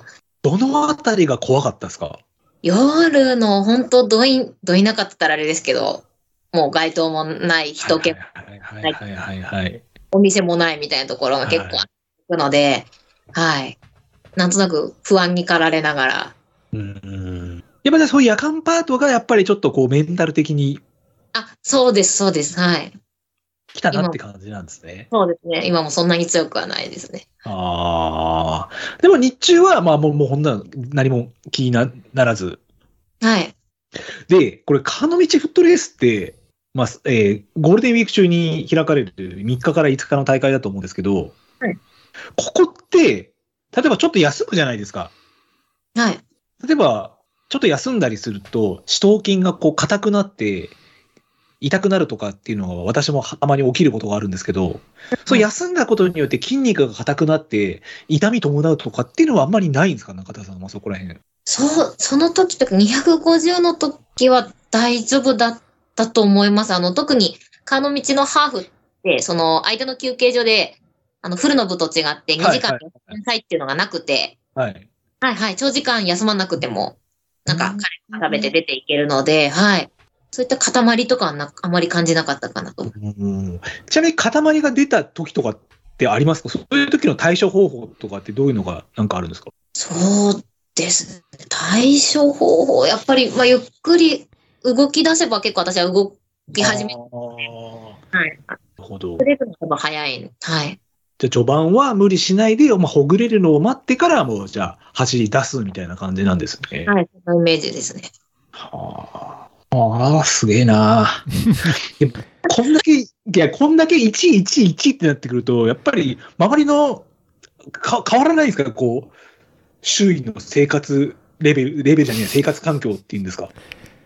生活なん環か境。こう、お友達とかも、はい。いや、まあ、あまあ、1位の人だみたいな、こう、なとは言わないですけど、今までそのコミュニティだった人でも、 あれじゃないですか、一番最初にまだ若い時にね、そんなウルトラ出るなんて早いよなんて言った人 が、実際出てみたらもう、ねえ、こんなすごい成績残されて、そこら辺の周りの人たちって、中田さんを見る目でどういう感じになるのかなと思って。そうですね。ウルトラ始めてから、あの、つ、つるんでるとか仲良くしてる奥む一緒に走ったりするはい。 ずっと変わらずなんですけど、やっぱ大昔、私がはそい、のはい、学はい。に仲良くしてくださってた方とかは、やっぱり応援はすごいしてくれるけど、多分忙しいだろうから、あの、会いたいけど、会えないよね、みたいな感じで、はいなかなかうん、うんはい。時間を割くことができてないっていうのはありますね。あうーんあ、そうっすよね。こんだけいろいろ、けまあ多分、中田さんご自身結果残すつもりはあんまり多分ないんでしょうけど、結果が伴ってきちゃうと、やっぱりいろいろと、なんか、そうですよね。求められるもんが出てきちゃうっていうのは、なんかまあ辛いところでもあるのかなっていう気はしなくもないんですけど、いやー、でもすごい。で、あと2021年が、えーまあ、もう一つちょっとお伺いしたかったのが、まあ、ジャパントロフィーのこれが初めての24時間走になるんですかそうですね。一応カウントはしてないんですけど、 私の24時間走の中には、これは完走されてないんですね。私の、はい、はい、 中では。ええもうなんかあるんですかカウントされない理由というのは。いやコースが本当に、あの、あれあれで眠くもならずに良かったのかもしれないんですけど、はい5キロ乗って5キロ降りるっていうのを、ああ、そういう感じなんですね。そうなんです。なるほど。ずっとこうぐるぐる一定のところをっていうよりもアップダウンがある5キロなんですね。そうです、そうです。ずっと登って折り返してずっと下るっていう、この、はい。ええあ、でも蓋開けば総合2位、女子1位と。そう。く、下りはどうだったんですかその、あまり得意ではないってお話だったんですけど。はいはいはい。この時の24時間、その時は。 24時間走なんで、こう、急いで降りなくてもいいので、あそっか、なるほど。でどっちかっていうと、その、あの、負担なく降りようっていうのを心がけて、ははいい。はいはいはいはい。あなるほど。じゃあそこら辺はあれですか、バックヤードでもそんな感じだったんですかそうですね、はい。なんかバックヤードでちょっと、あの、一緒に出た堤さんの話だと、ウルトラランナーとトレイルランナーで、なんかちょっと走り方が違うっていうのを聞きましたけど、やっぱそこら辺は中田さんも見ててそう思われましたか、やっぱり。そうですね、本当にトレイルの方は下り、さーってうまく降りられて、はいはいはい。あー全歩きの人とかも全然いましたし、はい。で私はそんなに、多分あの勢いで私が下ってしまうと、結構早めに筋肉が、に来るかな。おーあそうなんですね。田中さん、バックヤードの時になんかこうありました、ウルトラランナーとトレイルランナーの違いというか、その走りの上り下り以外で。 俺、走り見てないからね。あ、そっか。 そうですよね。ずっと、ずっとあそこいますもんね。そうですよね。はい。確カかにレ。カレー作ってるんで。 そうですよね。あのた食べましたカレいや、食べられなかったんー。あで食すべなよ。かったんですか。食べなかったというか、食べられなかっ次回。次 回。た。はい。食べていただければと思います。で、えーまあ、2021年残りが津南と、えー東京柴又も、えーこれもまあ女子1位、女子1位。で、津南と東京柴又に関しては2週連続でウルトラマラソンを走られた人。そうですね。はい、足壊れましたね。でもなんか記事で読んだんですけど、東京柴又の時には筋肉痛が残る状態でどこまでいけるかみたいなのを試されたっていうのをちょっと読んだんですけど、はいはい。まあどちらかというとちょちょちょっと実験的な感じだったんですかじゃあこの2週連続っていうのは。そうですね。柴又も出たかったし、津南は毎年出てて大事だしっていうはいはいはいで、あと、柴又を日曜開催だと思ってて、はい。はい。まあ、土曜日に全回復、なんか一生懸命休みの日になんかやろうかなと思ってたんですけど、はい。土曜日っていうことに気づいて、一日でかいなと思いながら、6個じゃ意外と。すげえな、でもそれでも、いやここら辺の、やっぱり田中さん、やっぱこれは体制になるんですか、こうウルトラの、ちょっと自分もわからないんですけど、中田さん、どうですかやっぱ、長い距離走るのって慣れてきますさすがに慣れてはきます。100キロとかだと全然、ああ。は年を重ねるごとに。はい。なんかやっぱその辺があるのかなっていう気はするけど、さあの、あっちゃん知ってるかななんだっけ飯野渡さんって、あ、イ野さん、はい。今アメリカで5週連続で100マイル走ってるらしいからね。え、そうなんですかそうそうそうそうそう。ええそう。そうなんですよ。なんで、まあまあ、彼なんかはなんかすごい、なんだろう、300のレースでだとに、あ200のレースでだとに300とか出たりしてるじゃん。してるらしいんだけど、やっぱ慣れてくるらしいよ、なんか。えーすま、ままあ、あれです、別にギャグじゃないけど、細胞レベルで変わってくるみたいな感じなんですかね。どうなんだろかうね。うん。だからやっぱ100マイルが短く感じるんだろうね、多分ね。そういう言いたいな、それ。へえ。ややっっぱぱりりでも、うん。あ、などうもすみません。あな慣れがあると思うよ、やっぱり。でも今面白かったのは、年を重ねるごとに慣れてくるっていうのがすごく面白かったんですけど、大体陸上競技って年を、まあ他のスポーツもそうですけど、年を重ねると徐々に、まあ老いに抗えなくなって皆さん、ちょっとこう引退とかも慣れていてくると思うんですけども、やっぱりウルトラは、と年を重ねるごとに、いろんな体制がやっぱり肉体的にもあり、精神的にもやっぱりいろんな体制がついてくる競技っていうことなんですね、今のお話を伺ってると。そう思います。そのみんなそれぞれの補給とか、うんレースはいとか、まあメンタルの気持ちもそうですけど、はい。なので今活躍されてる方って私より全然上の方が多いので、うん刺激をもらえるような、はい。方々ばっかりですね。確かに。超人しかいないですもんね。我我々の上の方だ。まあ、田中さんもそうですけど。いやー、超、超、超人には慣れてない。まだですかまだあの筋肉マンレベルには慣れてないです、まだ。まだまだ。はい。で、えー、2000昨年ですね、2022年。もうこれも、えー、1月、ジャパントロフィーから始まり、このジャパントロフィーの時も、あれですよね、あの、バックヤードでおなじみの森下さんとかも出られてたりして、あ、そうなんです。だ。はい。いると思います、多分。はい。そうですよね。森下さんが確か総合8位とかだった気がするんですよ。ちょっと調べ たら。まあ、森そ下うなさんんだ知ってるんで、ええと思いましたけど、マジかと思って、それを置いて、なんかさんが1位になられて。あ、森下さん、んあ10森下さん23年かな ?23 年かもしれないですいね。や、出ジてるャパよン。トロフィ森ーの下って、ああ、今年ですかね。今年ですね、23年ですね、森下さん、失礼しました。えっ、と、22年は12位かな。あ、12ですかあ、出てたんですね、森森森さん、やっぱり。はいはい。うん。で、ジャパントロフィーが1月、で、2月に大阪国際、これ当時、この時の PB、2時間43分38秒あ、そうです。はい。ですよね。でびっくりするのが、この1ヶ月後ですよ、東京マラソン。2時間39分51秒、PB 更新するっていう。この時も、やっぱあれですか、普段と変わらず、ジョグと、その峠走だけで臨まれた大会だったんですか、このマラソンは。えっと、多分、その、 1年前ぐらいだと思うんですけど、少しずつ、あのースピードレーンを毎はい月、はいはいはい。はいあの、競技場に行くようになりました。もうちょっとフルを早くし。まあ、フルが早くなれば100キロも、ちょっとそこは比例するのかなと思ったんで、フルのためとより100キロ、もうちょっと伸ばすために、すごい嫌いなのを行き始めて、はい。あ、やっぱり嫌いなんですね。はい。あ、でも最近は、あのー行くメン、行った、あの、練習のメンバーが、あの、毎週おなじみというか、もう仲いいメンバーなんで、うんうん走りに行くというよりは、みんなとワイワイやりに行くみたいな感覚で行けてるので、なるほど。はい。楽しめてます。いいはでい。すね。やっぱりでもスピード練すると、やっぱりこれもスピード練の成果が出たみたいな感じですか、このじゃあ、2つのマラソンに関しては。そうですね。それもあると思います。はい。あと30キロ走とか、はい。休みの日に。はいはいはいはいはいはいはい。じゃあもう本当に普通に、普通フルマラソンに向けて、ちょっと調整していったって感じなんですね、じゃあこの2つのマラソンに関しては。そう。まあ、でも、ジャパントロフィーもあったので、ああ、そっか。普通ではないですね、確かに。ですね。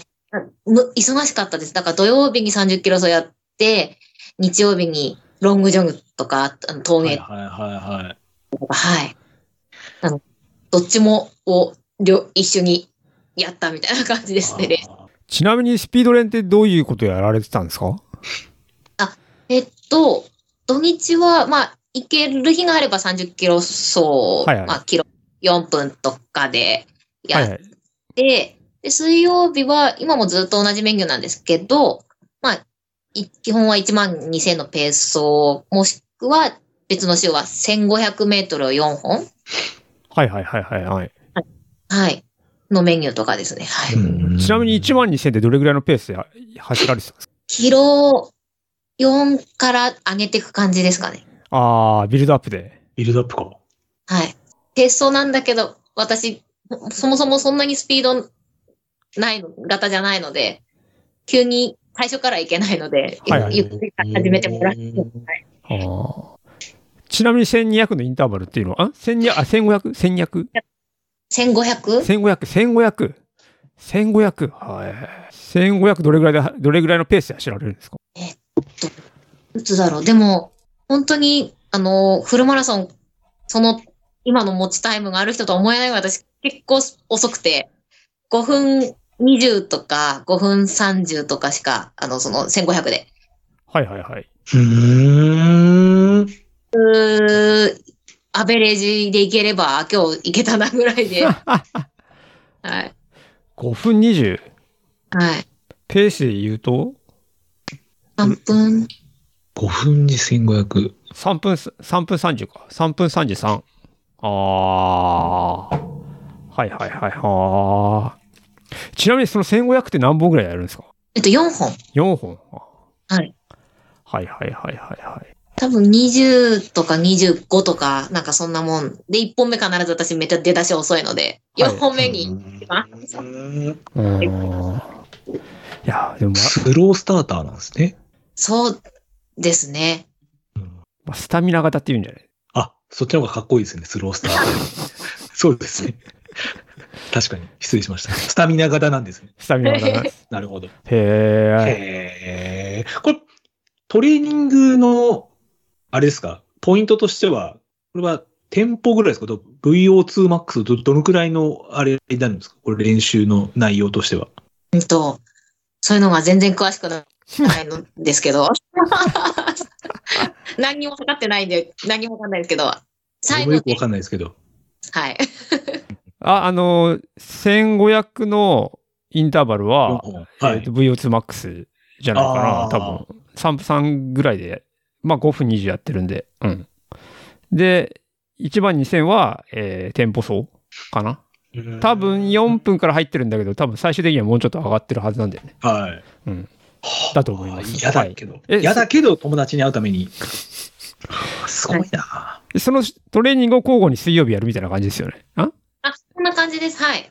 はいはいはい。うんなので、あの、1500の方、どうしても嫌いなんで、なんか、あの、い、い、い行かなかったりも。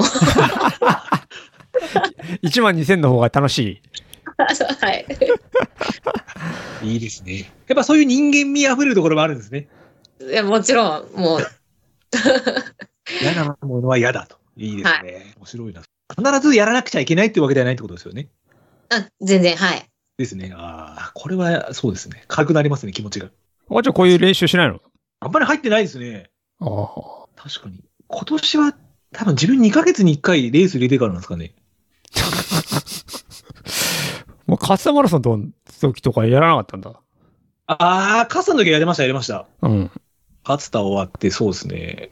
やりましたね、勝田。で、次がこれど小江戸だったんで、で、次が3位なんで、2ヶ月に1回やってるんで、どちらかというと、あんまりこう、こう、あんまり疲労させないような感じなんですかね、多分今。う。まあ、い今、公共でやややってもしょうがないんじゃん。多分。そうですね、はい。うん多分、再来週、再来週ぐらいから、ちょっと高強度で、2週で多分テーパリングだったかなっていうお話を、この前ちょっと、あの、連絡いただいたんで、はいはいははい。まあちょっと自分も中田さんに、中田さんのメンタルをちょっとこうもらえるように、今回聞けるところはもういいものは全部奪い取ってやろうかなっていうぐらいの気持ちで。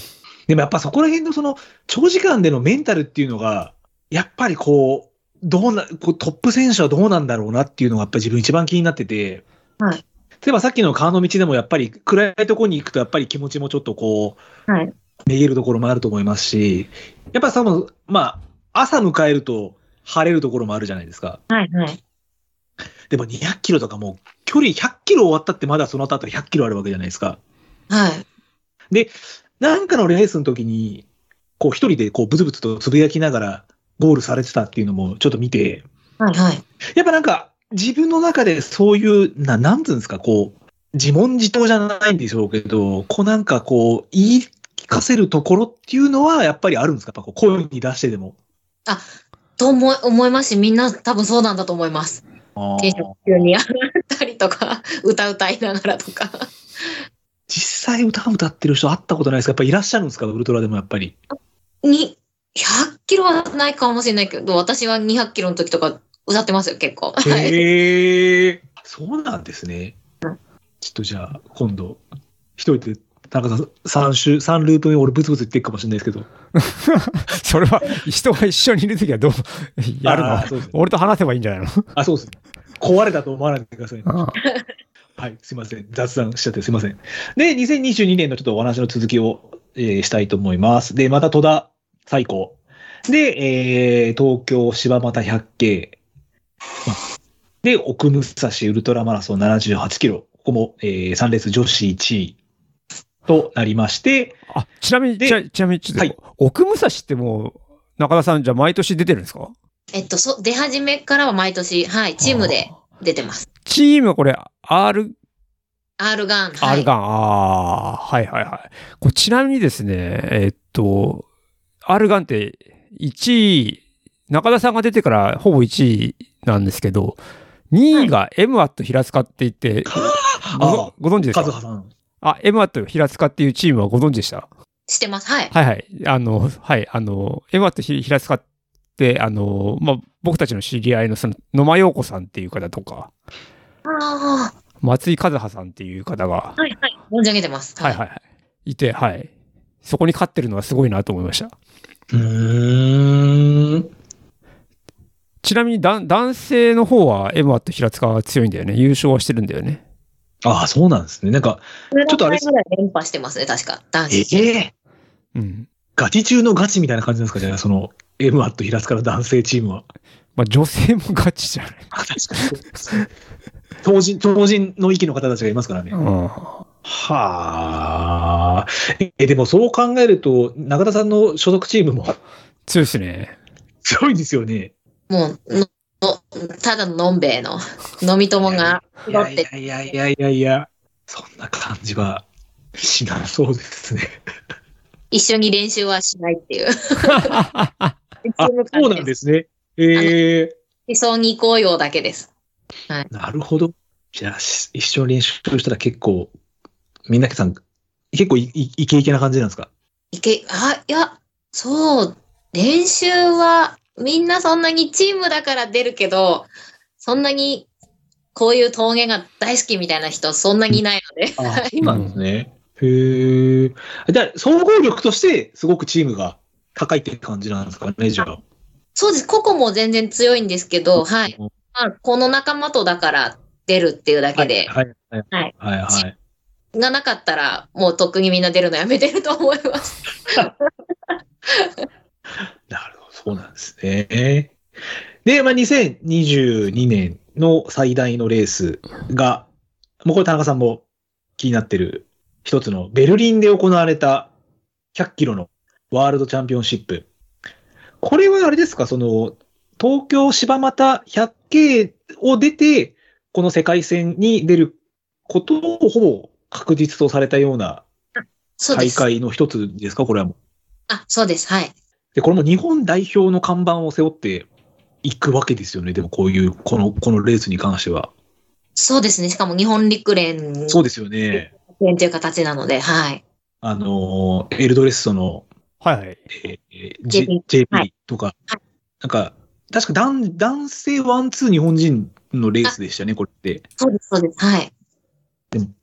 ただちょっと個人的にちょっと気になったのが、このレースの前に、御嶽出てるじゃないですか。はい。これ膝切ってるじゃないですか。はい。両膝。はい。そんな影響なかったんですかな、切った方は、まあ、2週間ぐらい走れなかっただけといえばだけなんですけど、はい。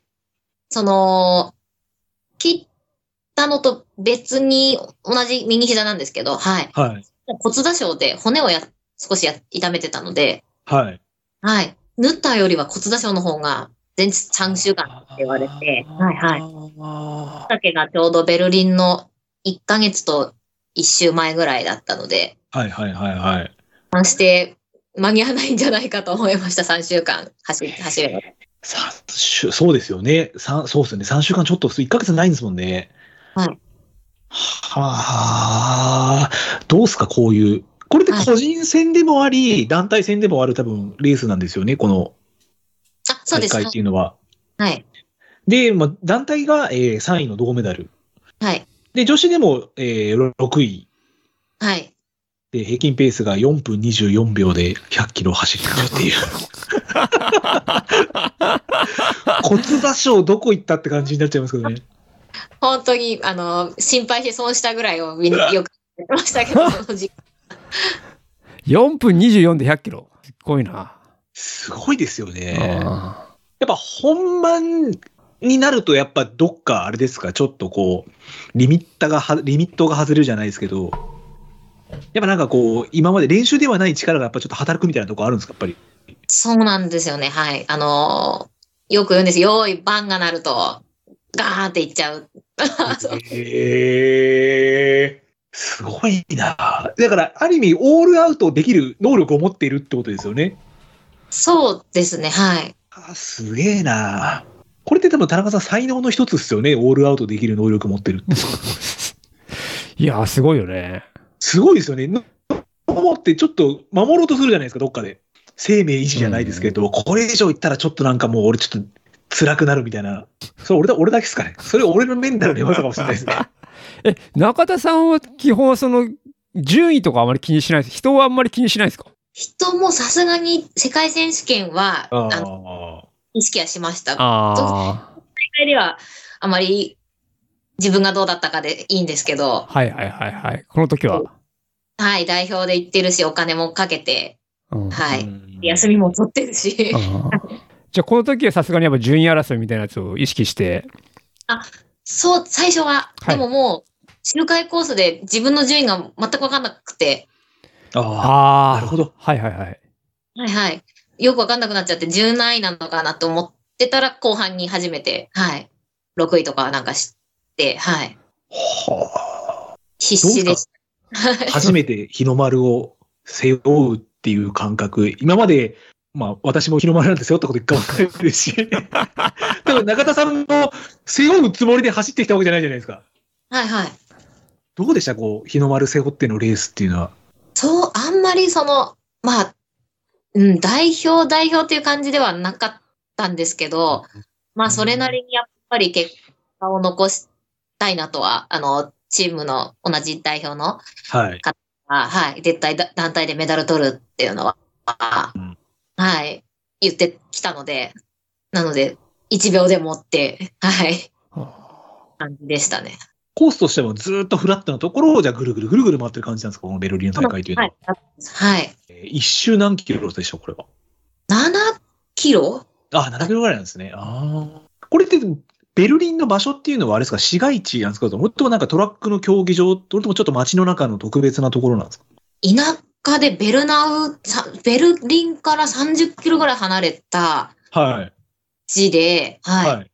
で、なんか、建築学校かなんかの敷地プラス、えっと、こ行動というか普通の道をもう貸し切ってというか、はい。民家とかは全然ないような森の中というか、はい、場所でした。応援の方っていうのは、じゃあ普通にもう入れて応援はできるところだったんですか、ここは。はい、全然できますけど、そんなにいなかった。各のあのサポーターとかでもう人がもういっぱいなんで盛り上がってはいいたんはでいすけはいど、はいはいはい。会場を少しだけ離れると全然、はい、そんな世界選手権っぽくはないというか、応援は少なかったですね。へえ。まあでもただ、レース前も大変だったんですけど、レース後も大変で、はい、胃が腫れ、水が溜まって、ドイツで入院してしまうというのが、えっ、と、日本帰ってきてからであ、す。日本帰ってきたんですよ。あ、はいよかったです。高額医療じゃなくてよかったですね、これは。帰ってきてからです。はい。いそれは、え、な、なんでですかな、なんで、なんか、何が原因でそうなっちゃうんですか原因はっきりと分かんなかったんですけど、なんか向こうで変なものを食べたとは言われて、あえー でも思い当たるのは給水の水ぐらいしかなくて、あーあで給水の水が結構早々に切れちゃったんですね。あ。はい。一番端っこにあるいあの水が。で、はい。なんか、ないよ、ないよって言われたのになんか、汚いポリタンクで、持ってきたよ、みたいな ので、配給が始まって、でも一番端っこで、できれば取りたかったところなんで、一口でも。はいはい。まあ、飲ん飲んでたんですけど、あれ確かにバケあポリタンク汚かったよなと思いながら。ぐらいしか思ってるものは、変なものは食べてないとは記憶してるんですけど。 あ、じゃあ、あの、レースのせいではなくて、あの、給水のせいっていう。あそうあそうです。全然、あの、100キロどうのこうのじゃないと思います。あはい。広い意味ではレースのせいですよね。まあ、広い意味では ね、広い意味では。レースのダメージではないってことだね。そうですね。はい。そういうお話も聞けて嬉しいですね、これは。で、えー2022年が、えーその後がツナン、ウルトラとバックヤードで、まあ、あともう一個ちょっと、えー、聞きたかったのは、バックヤードの2週間後に参加された、はい。この24時間はカウントしていい24時間でいいですかはい。なので、初これは大丈夫20で。はい。バックヤード24時間、えー、2週間後に。で、これは、あれですか、あの台北のトラックで行われたレースなんですか、これは。そうです。400トラックで。はい。 400、ちょ っと待ってくださいね。400メートルトラックを24時間で、距離として256キロ。はい。640周。どんな心境になるんですかそんなに走ってると。でも、思ってたよりは、あの、もうぐるぐるしてわけわかんなくなる感じではなく、はい4時に1回逆走をする、逆走になる、逆回りに。はいはいはいはい。ここでちょっと、あと何分で逆だっていう頭の切り替えもできたので、思ったよりは、はい、おかしくはなんなかったです。その、あの重心がこうなるとか、もうはないかはっいた。はいはい。へえ。これ確か1位が男性でなんかベルリンかどっかの方なんです。ベルギーの方かなあ、方そう、だっどたんですよ、確か。どこだっけはいはい。北欧だった気がするんでですすけよど、ね、はい。なんかベルギーってなんかバックヤードでもすごい成績残されてるんで、まあ屈強な方なんだろうなと思ったんですけど、まあでも小柄な日本の方が、日本の女性の方が行って、女子1位で総合2位になられると、やっぱり現地の方とかってやっぱりこうも盛り上がるじゃないですけど、はいはい。こうすげえなみたいな感じにならないんですか、やっぱり。そうですね。なったとも思うんですけど、あんまり台湾国内の選手が割と多くて、海外招待はそんなに人数がいなかったので、はい。一一人一人を私というよりは一人一人をフォフォーカスしてくれあてるようなそうなんですね。感じ取りました。はい。もう、走ってくる、学生さんたちがもう走ってくれるだけでも、すごいみたいな感じで。へえ。じゃあ結は構じゃあ、こじんまりとしたいい大会だったって感じなんですかもうそうです。本当に学生主体の、あのそうなんですね。セレモニーの通訳とかも全部学生さんで、はい。その英語学科の子とかがは英い語はいはいはいはい。その学長さんが喋られる時の通訳は学生さんだったり、うーん。みんなのハンドラーもサポーターさんも、日本だと日本語学科の生徒さんがあ24時なん間でこすね。う、あれでついてくれて、はいへえ。じゃあ、どちらかというと、じゃあ、ここなんかあれでしたっけ、東東語大学って読むんですか、こう。そうです、そうです、東郷大学。東にくれって書いて。あそうです、はい。で、そこが主催してたものっていうわけではないんですよね、その大学が。主催なのか、共催なのか、すいません、あんまり詳しくないんですけど、会場もすべて、はい、東郷大学さんのお世話になっている感じですね。はい。いや、田中さん、はいトラック最高何周したことありますかええいやー、100周はないんじゃないかな。100周なんかないと思うよ。自分、この前37.5周で嫌になりましたけどね。それどれぐらい15キロです。 15キロ まあ20キロ走ったことないかもね、俺はその子、うん、トラックを。うん。これちなみに、トラックって1レーン、2レーン、3レーンでちょっと距離違うじゃないですか。はい、はい。基本みんな1レーンをずっと走るんですか俺とも、んオープンレーンみたいな感じになるんですかあ、一応、計算も別にされるんですけど、そうなんですかはい。2レーンは確か台湾の選手でとか、はい。 1レーンは海外招待の選手でっていう分かれてたので、で、2レーンの人はちゃんと、そもそもの周回に、あの、かけ何メートルが多分400点とか、いはいはい、ちゃんと、はい、多い分を計算されてます。はい。おじゃあ結構、じゃあそこら辺も、じゃあ、ち緻密というか、まあでも、どどそれが普通なんですかねやっぱその、24時間走をトラックでやる場合っていうのが。そうだと思います。はい。ちょっと出たことうがんないけど、はい。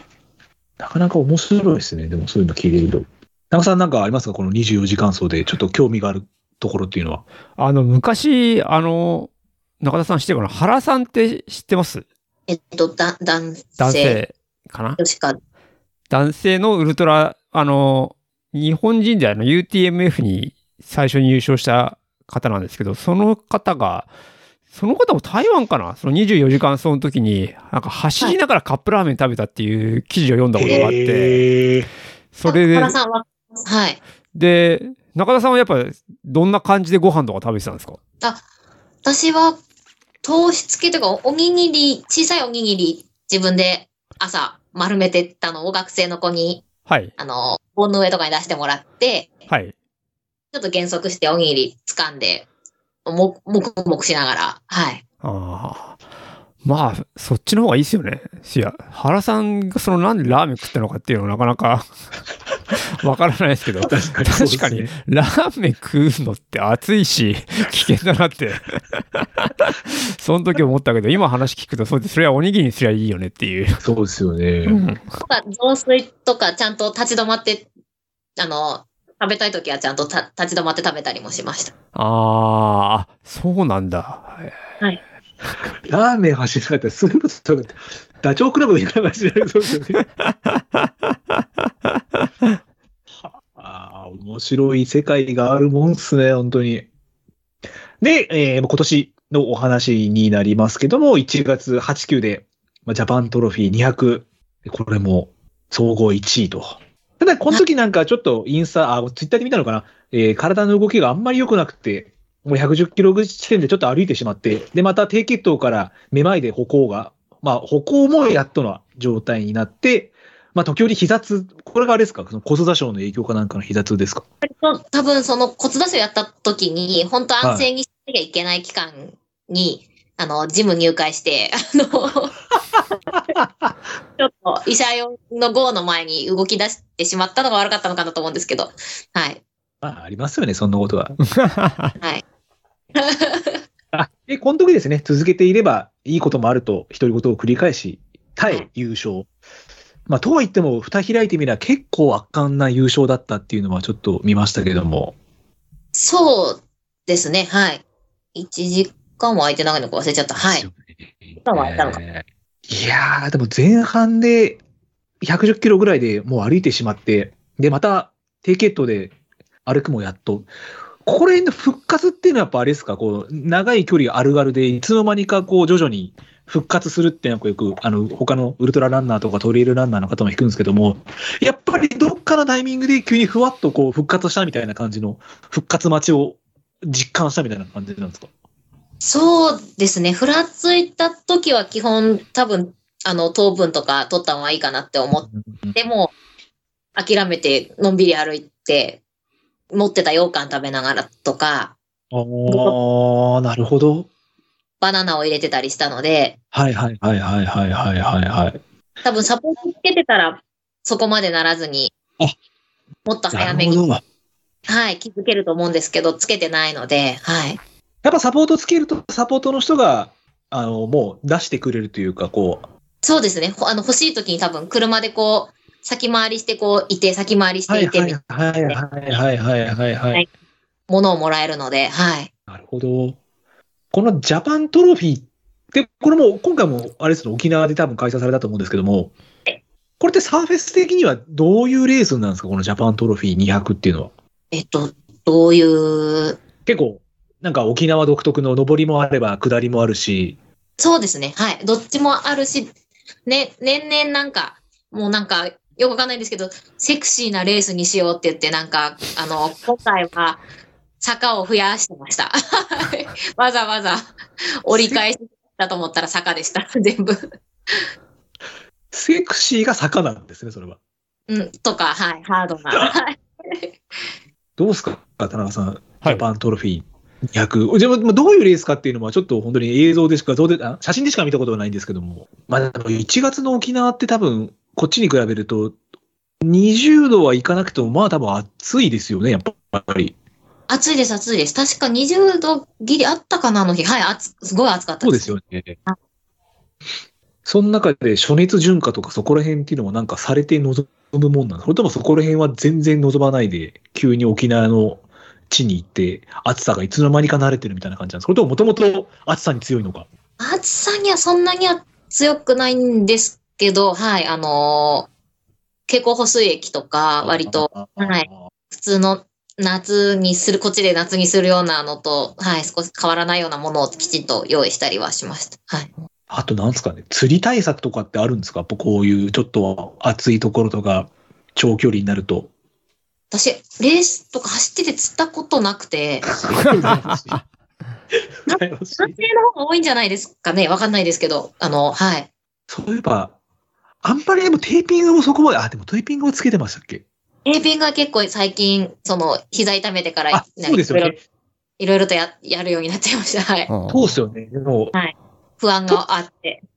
ふくらはぎとかはあんまりでもししてないですよね。ちょっと写真見たときに。ふくらはぎはいつも下駄するの好きで、はい。なるほど、なるほど、なるほど。はあ。すげえとしか言いようがねえな。で、直近であった、えー東京マラソンも、これセカンドベスト2時間40分そう49です秒。はい。これはあれですかその膝痛の痛みはあまりなくあ走れた感じなんでおすか金もあったのか、はい。大丈夫でした、レース中は。はい。で、その1週間後に神宮外苑に、これが2本目のそ24うで時す間チャレンジですけども、まあ、ちょっとイン個ツ人イッターでも見ましたけど、はい。なんか植え込みか何かに突っ込んでしまうとか、いろいろ転んでしまうっていうのがちょっと投稿であったんですけど、これやっぱなんかあれですか、そのめまいとか、その低血糖とか、そこら辺の症状ですかそうです、そうです。転びまではしなかったんですけども、はいあの、ふらつき始めて、左側に植栽があるんですけど、そっちの方にどうしても倒れてしまって、はい。で、ご自身でも、あんまり24時間走は、今後はちょっと遠慮しようかな、みたいなことが書かれてましたけども、やっぱりじゃあ、その 100K、200K と24時間走っていうのは、やっぱ全然別物ですか、やっぱりそこら辺は。別物ですね。はい。やっぱり、うん、性格上私はゴールっていうものが見えた方があに走るタイプなんで、はい。なるほど。でもいやそう、またはい挑戦することには決めました。はい。あ、本当ですかはい。それは神宮外苑だけではなく、24時間走にまた何か。もう翌日に主催者と連絡取ってました。 早いですね。そうですね。はい。はあ。まあちょっと田中さん、この2015年から2023年まであいろいろとちょっとこう駆け足になってしまいましたけど、いろいろお伺いしてきましたけど、はい。何かまだ中田さんにお伺いしたいレースですとか、練習、補給とか、なんかいろいろご質問ってありますかそうですね。ちょっと興味があるのは、バックヤードってどうやって知ったのかなっていうのは、ああ、はいはいはいはいはい。どうやって知ったんだろうもともと多分知ってたと思うんですよね。その、森田さんもそうですし、えっと、結構、う知り合いのランナーさんが出てたりもしたので、はいはい。高健もそうですよね。あ、そうです、そうです、そうはですい。よね。ほーちなみあにバックと、、はい。馬脇さんとか。あ、柴脇さんと柴か。脇さんはい。はいはいはい。結構バックヤードそういう意味では、その、ロードのウルトラの人たちには認知度結構高くなってきてるんですかね。 と思いますし、しあのー高健さんはじめ、私とかが出たことで少し広まってればいいなとは思っています、あ勝手に。 ありがとうございます。あ 親善大使として。あ、親善大使として。で途中で帰ってきちゃいましたけど。あと、そうっすね。その、まあ、僕も100マイル走るからあれなんですけど、200キロとか、20まあ、200キロか、とか、走ってる時って何考えてますロードの200キロとかは。うん私あんまり何にも多分考えてないです。ああほ結構無、タイムとか気にしたりしてますタイムはラップとかも基本どのレースでも見ないので、はいはい。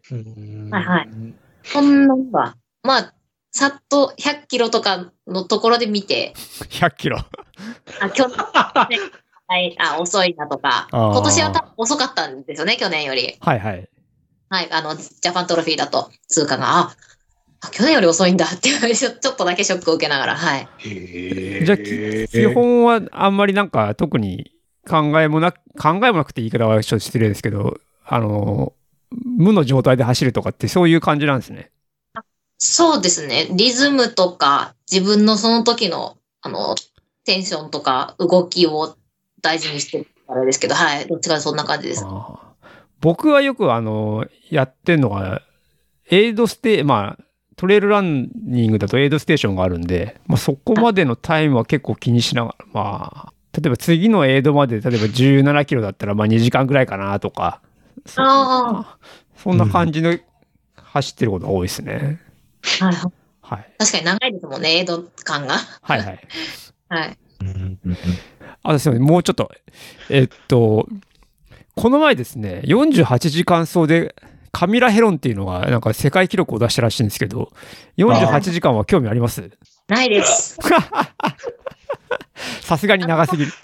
そうですね。確か24の今の記録もああの方だったと思うので、そうですね、カミラ・ヘロン。はい。へなんです。はい。なので、はい。すごい方だとは思うんですけど、48はちょっと。あはちなみにカミラ・ヘロンって確かなんか、ピザとビールで走ってたらしいですね。まあ、ビールをちょこちょこ飲んだみたいなことを聞いたことがあるけど、に24、違ったかな違ったかなちょっと、すいません。間違ってたらごめんなさいだけいやいど、そんなことをなんか見たような覚えがありますね。はい。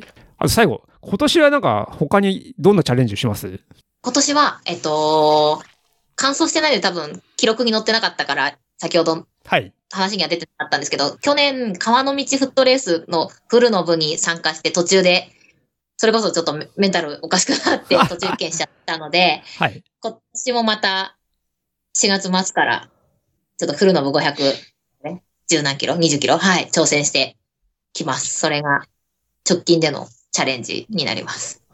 えちなみに、さはとは言ってもですよ、い、はい。 250キロまで走ってるんですよ。あ、そう、そ川うので道す。のはい。うん。フルボの514キロ、250キロまで走って、こうそこで多分、なんか、いろいろやっぱり暗い道にっていうのが、ちょっとインスタ、あの、ツイッターに書かれてて、そこまでやっぱり追い込ませる川の道って、怖えなって思いましたね。今ちょっと話も聞いてて。ちょうど、そうですね、晴れてからすごい土砂降りだったんですよね。だから、はでい。元気になれることもなく、はい。なんか怖い怖いですね。あ基本やっぱりずっとひ一人ぼっちとか後ろ2時間ぐらい男性もいなかったので、なんか、うん、走るのが楽しめなくなったというか、あー。そう感じてしまったったんでしょうね。はい。ちなみにあれですか、じゃあ、あの、その川の道が最、一番長く走った時間なんですか今まで。そうです、そうです。すごい時間かけまで行ったので、はい。ああ、でもどうだろう。あ、でもそうか。あの、バックヤードも一応、あ行動時間的には、そ30うか200キロで帰りましたけど、あ30 30時間あ。あ、確かに確かに。はい。長いと思います。はい。じゃあ、まあ、川の道になるとやっぱ48時間とか、あれ48時間でゴールできるかできないか。いないです。はい。け多分、大会で一番早かった人がサブ3って言って3日 以内がローノみたいな感じだと思って。サブスリー。あ確かにサブスリーですね。はい。じゃあそん、ぐらいなんだと思います。はい。 30時間の壁を破るって感じですね。じゃあ次のか。そうそうですね。はい。行動時間超えを自分の。はい。あーいやー、すごいな。僕も、僕は30時間はまだ動いたことがないので、はい。あその先に何があるのか自分もよく分かってないんですけど、まあ、まあ僕もさっき、僕、さっきから言ってるように僕は早くビールが飲みたい人 なんで、なるべく24時間で終わ終わりたいなっていうのがあありますね。はい。はい。そうですね。あと、その同じ月にはなるんですけど、月末に弘前の24時間走を5月の末に、それをを申し込んだんですね。はいはうい。ーん。あちなみにもう、もう一個ですかじゃあ、リカバリーとかってなんか気にしてたりします、その、短時間にそう、短時間とかやっぱ1ヶ月にそのウルトラ2本走るとかって、それなりになんかリカバリーとかを気にしてることとかってありますないですね。いはい。なんかよく、よく肉食べて、よくビール飲むぐらいしかわかんないんですけど。ああ。これ、レースと、レースの間の練習の頻度をうん下げるとか、なんかそういうことはしてたりしますあーあ、練習は、そうですね。落とすというか、そのレース直後はそんなに走れないので、はい。はい。うんうん。質と量はおし自然と落ちてはいますね。はい。落ちて、疲労を早く抜くっていう感じかもしれないです。いや、すごい、回復力すごいですね。うーん。いや、でも多分、年々、落ちてって言ったらベテランの方に失礼ですけど、 はい。戦できているものを、はい。次第にしにくくなるのかなと思います。あー僕も最近もう全然回復力が全然なくなってきてるんで、 その年上の気持ちがよく分かり出してきま したね。はい、ありがとうございます。ありがとうございました。じゃあちょっと一旦ここで業務連絡させていただければと思います。えー質問、フィードバック等は、えー、ツイッターでハッシュタグ WeLoveTimer、ハッシュタグ Timers とつけて投稿お待ちしております。で、またドネーションも引き続き募集してますので、よろしくお願いいたします。はい。まあ、ちょっと最初、いろいろ私があって失礼しました。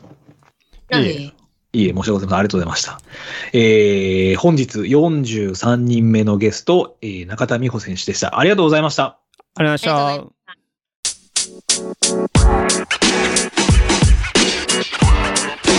You know, man. You know, man. You know, man.